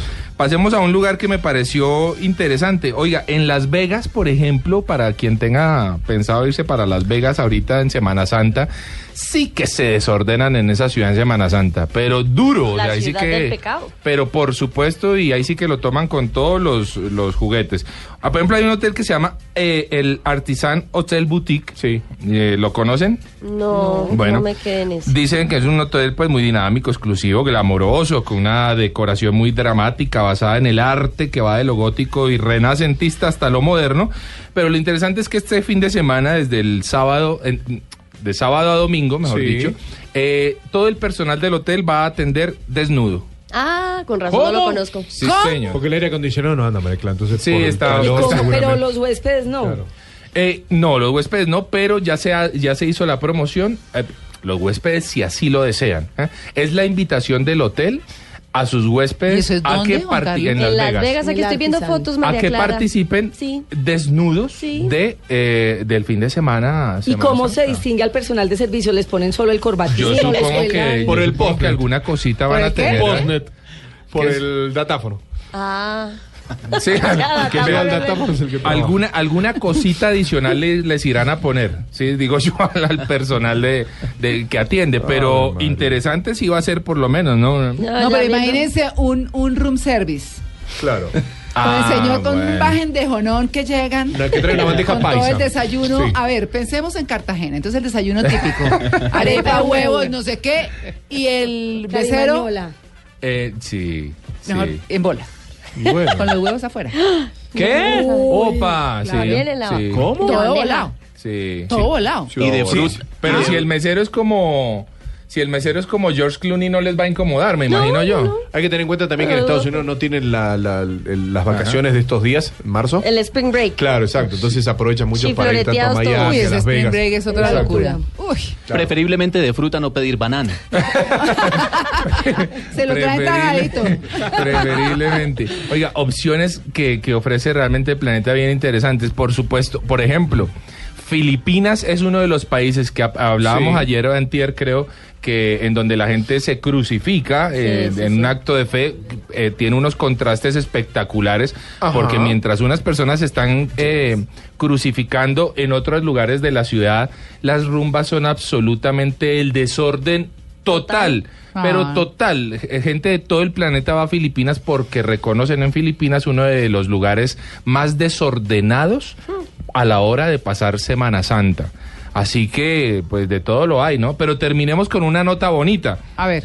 Medellín, el Parque Lleras, por ejemplo, lugares como el Poblado, no sé, Tito, qué, qué lugares bonitos, por ejemplo, en Medellín se pueden, se pueden visitar en Semana Santa. La rumba realmente de Medellín, la que se ofrece a través de, de las redes sociales es muy, es muy sana. Eh, el Parque Lleras, por supuesto, que es un lugar pues muy, muy famoso y Sí, muy pero bonito hay para pasar, sitios. ¿no? Ahora yo no soy más rumbero, pues no venga a consultar a mí precisamente. Pero, sí de pero tomarse una, una sí. copita en cualquier Sí, lado. eh, sí. de- de- inclusive solamente el hecho de estar en el parque como tal es bien bonito.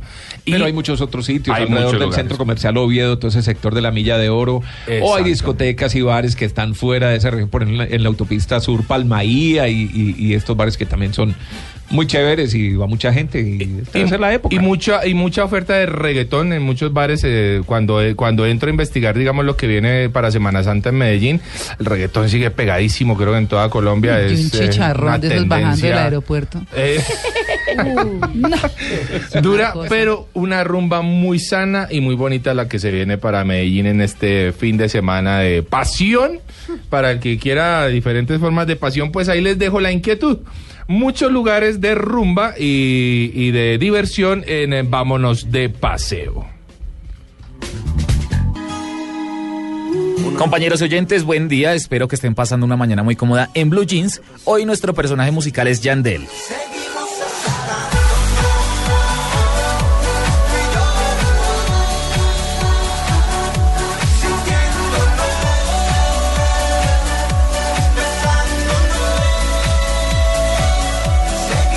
Yandel es nuestro personaje musical porque para todos los amantes de la música urbana, Yandel se une a Farruko y Zion y Lennox para el explosivo remix de Encantadora.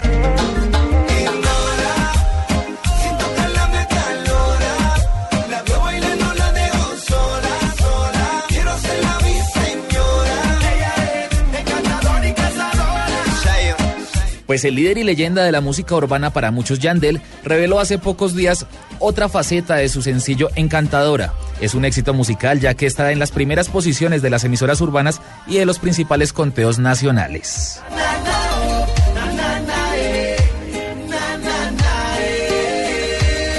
Yandel interpretó el tema original de Encantadora en vivo durante la transmisión internacional de los Premios Lo Nuestro en febrero, provocando revuelo en redes sociales. La versión original de Encantadora permaneció tres semanas en la primera posición en el listado de Latin Airplay de Billboard y su video musical ya sobrepasa los 44 millones de visitas en YouTube.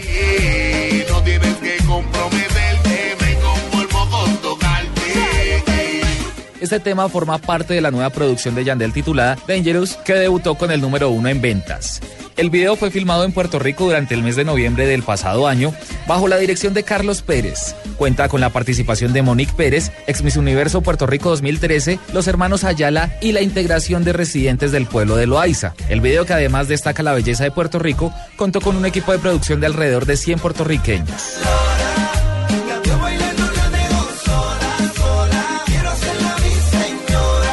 Bueno, esto es lo más reciente de Yandel. Espero que terminen de pasar un feliz resto de día y recuerden seguirnos en Twitter como arroba en. Chao.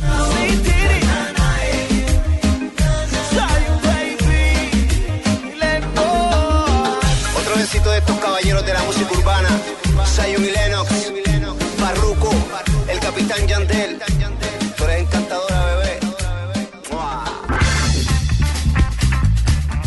9 y 50. Tito, ¿me deja atravesar el caballo? Pero ayer se lo dejé limpio, ¿no? ¿Sí? Y cepilladito. ¿Sí? Y con zanahoria. Y, Y con, con los dientes como sí. hacen los gitanos. Así es. Limados y todo. No, pero ese caballo estaba lento. Bueno, perfecto. Es que antes hacíamos así, Tito. No, pero se lo devuelvo limpiecito. Ah, perfecto. Bonito. Muy bien, Tito. Muy bien. Bueno, no, miren, es que ya hay premios para lo de Soy Cinefanático de Luis Carlos Rueda. Vamos a decir los nombres muy rápidamente.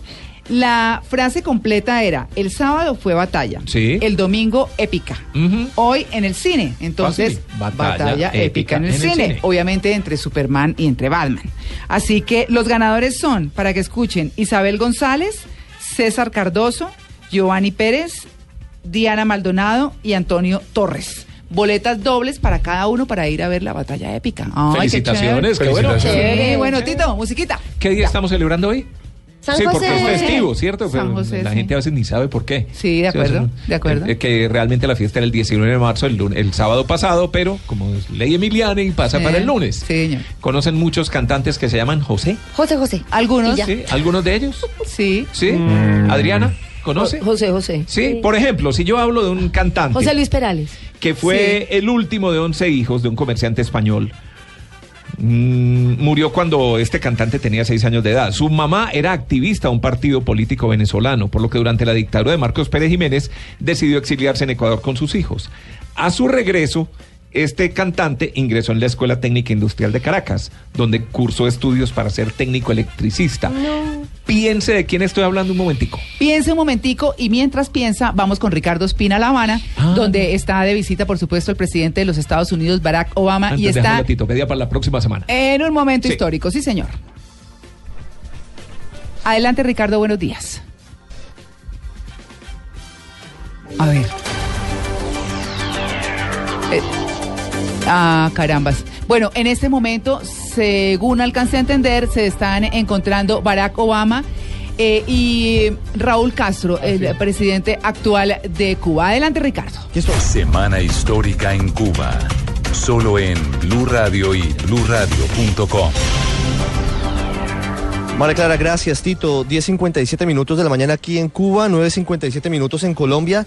Realmente es un momento histórico el eh, saludo que se acaban de dar el presidente Barack Obama y el presidente Raúl Castro en el Palacio de la Revolución. El protocolo en este momento es absolutamente majestuoso. Hace algunos minutos, como lo hemos informado en BlueRadio.com, se dio por parte del presidente Barack Obama la ofrenda floral en el monumento a José Martí, eh, hombre que lideró la independencia de Cuba de España a finales del siglo XIX, 1898. En este momento todo es solemnidad. Intentemos escuchar algo de lo que sucede hasta ahora desde el Palacio de la Revolución. Todos están eh, formados, las delegaciones de Cuba y de Estados Unidos, a un lado del el jardín en el que están eh, dándose los honores militares.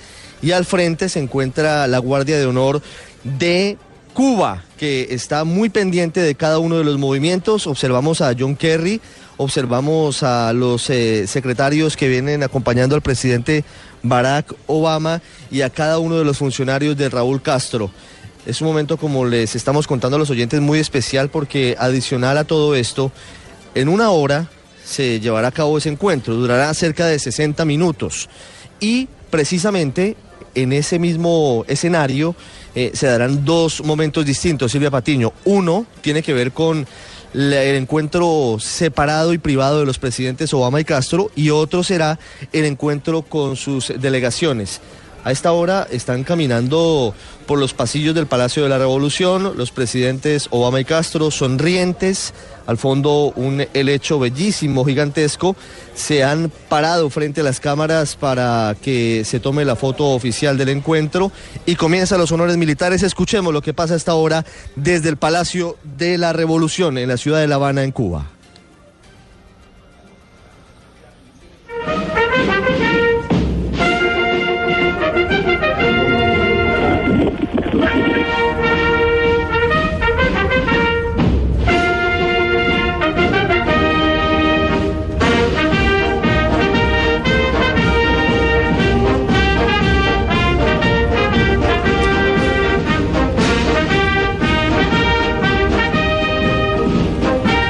Impecable el momento, solemne, muy importante.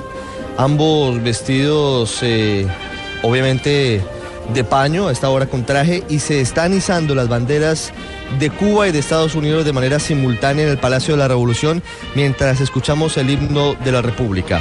Escuchamos los militares a esta hora, cuando ya son las 11 en punto en Cuba, 10 en punto en Colombia.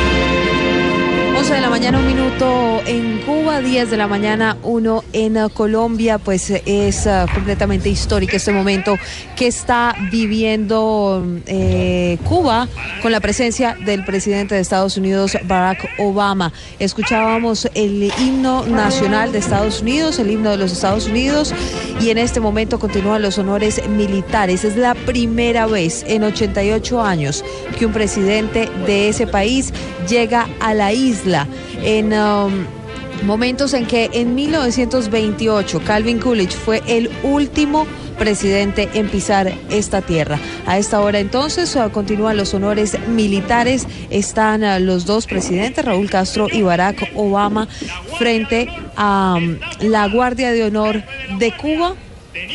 Será un encuentro que tendrá una duración aproximada de una hora. Los temas más importantes uh, tendrán que con el embargo económico, temas de desarrollo, temas de derechos humanos, que es uno de los puntos que está sobre la agenda del presidente Barack Obama. 11 dos minutos aquí en Cuba, 10 2 en Colombia. están desfilando por uno de los pasillos principales del Palacio de la Revolución. Los presidentes Obama y Castro, ambos con vestido de paño, con traje oscuro, con corbata gris, con blanco el presidente Obama, con corbata gris oscuro el presidente Raúl Castro, ambos con camisa blanca. De una manera solemne se están ubicando allí frente a la guardia de nuevo, les hacen honores. Caminan ahora hacia uno de los costados donde están las delegaciones, están el secretario de Estado John Kerry y cada uno de los delegados de los gobiernos. En este momento se saludan el presidente Raúl Castro y el secretario de Estado John Kerry. Las fotos oficiales de rigor, muy amable y cordial el encuentro en este instante. Momento histórico el que estábamos eh, compartiendo con ustedes en Blue Radio y en BlueRadio.com de este saludo de protocolo en el Palacio de la Revolución entre los presidentes Obama y Castro y sus respectivas delegaciones. Es una fila larga de funcionarios, de asesores. Principalmente está Raúl Castro en este momento saludando a la delegación estadounidense. A cada uno de ellos los saluda de mano. Se los está presentando el presidente Barack Obama y el presidente Castro está haciendo el saludo respectivo a cada uno de ellos, a cada una de las personas que se encuentra allí en esta fila. Ahora avanzan por el pasillo, se están devolviendo realmente un poco enredado el protocolo. El presidente Obama sonríe y saluda ahora a cada uno de los integrantes de la delegación cubana. Es recíproco. Primero el presidente Castro de Cuba saludó a la delegación estadounidense y ahora el presidente Barack Obama saluda a cada uno de los del gabinete ministerial de Raúl Castro, saludó al canciller Bruno Rodríguez y saluda a cada uno de los integrantes del despacho. Todos vestidos de civil, todos los cubanos vestidos eh, de una manera muy elegante, con traje, las mujeres con sastre, haciendo parte de este encuentro histórico, de este encuentro tan importante en uno de los jardines interiores del Palacio de la Revolución, en un momento que seguramente pasará a la historia. Termina este momento, los presidentes Obama y Castro siguen allí intercambiando algunas palabras con la traductora oficial muy de cerca para poder facilitar la charla entre los dos y ahora van al sitio en el que se encuentra el jefe de la Guardia de Honor que ha rendido los honores militares el día de hoy al presidente Barack Obama. Lo saluda muy efusivamente el presidente de los Estados Unidos, saluda a cada uno de los integrantes de la banda de guerra, a cada uno de los músicos, los honores de rigor, los helechos de fondo en un muy hermoso jardín en la parte interna del Palacio de la Revolución y el pasillo, el largo pasillo por el que se han desplazado durante estos minutos, que dará paso ahora al encuentro privado de las dos delegaciones. Primero, como lo hemos dicho, Silvia, los presidentes Obama y Castro, y luego el gabinete ampliado. Podremos decir que son las delegaciones Ambas los delegaciones presidentes. eh, especializadas en varios temas, en los temas que van a ser los más importantes de esta agenda. Seguramente habrá un equipo económico, Ricardo, que estará pues ah, tratando los temas que tienen que ver con el embargo, que es uno de los mayores pedidos del gobierno Raúl Castro. También seguramente habrá un equipo que trabaje en el tema de la represión, en el tema de los derechos humanos y de la justicia en este país. Y recuerde usted que otro de los temas que van a tratar en esta reunión los presidentes Obama y Castro, suponemos que ya al final será el tema del proceso de paz en Colombia, del cual pues Cuba no solamente es sede, sino también país garante y sobre el cual el presidente de Estados Unidos, Barack Obama y todo su gobierno pues han expresado un apoyo irrestricto. Esta es la tercera vez que se reúnen los presidentes Barack Obama y Raúl Castro. La primera vez fue en el marco de la Cumbre de las Américas, esto en abril del año pasado, de 2015. Ese fue el primer encuentro, un encuentro histórico que se dio en Panamá. Y este entonces ya es el tercero desde que se anunció el deshielo entre ambos países y el primero que se celebra en la isla luego de 88 años de que un presidente de Estados Unidos viniera. Son las 10 de la mañana, 7 minutos en Colombia, 11-7. Un momento histórico es el que está viviendo en este momento Cuba y el que está viendo el mundo entero en el eh, deshielo de las relaciones bilaterales. Exactamente, 11-8, ondea la bandera de Cuba, 11-8 en Cuba, 10-8 en Colombia. Ondea la bandera de Cuba en lo alto del Palacio de la Revolución y comienza formalmente hasta ahora el encuentro de los presidentes Obama y Castro. Castro y Obama en el Palacio de la Revolución. están en este momento sentados para la foto oficial con los gabinetes, con las delegaciones.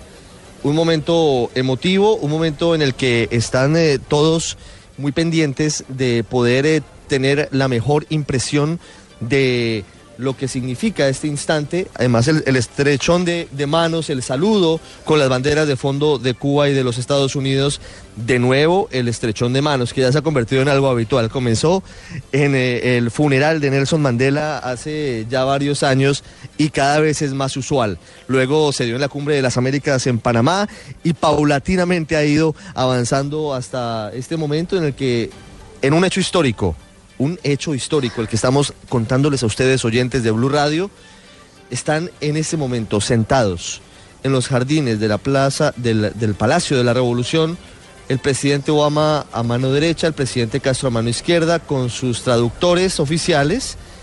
Detrás del presidente Obama la bandera de Cuba, detrás del presidente Castro la bandera de Estados Unidos, a la expectativa de lo que será el inicio de la reunión.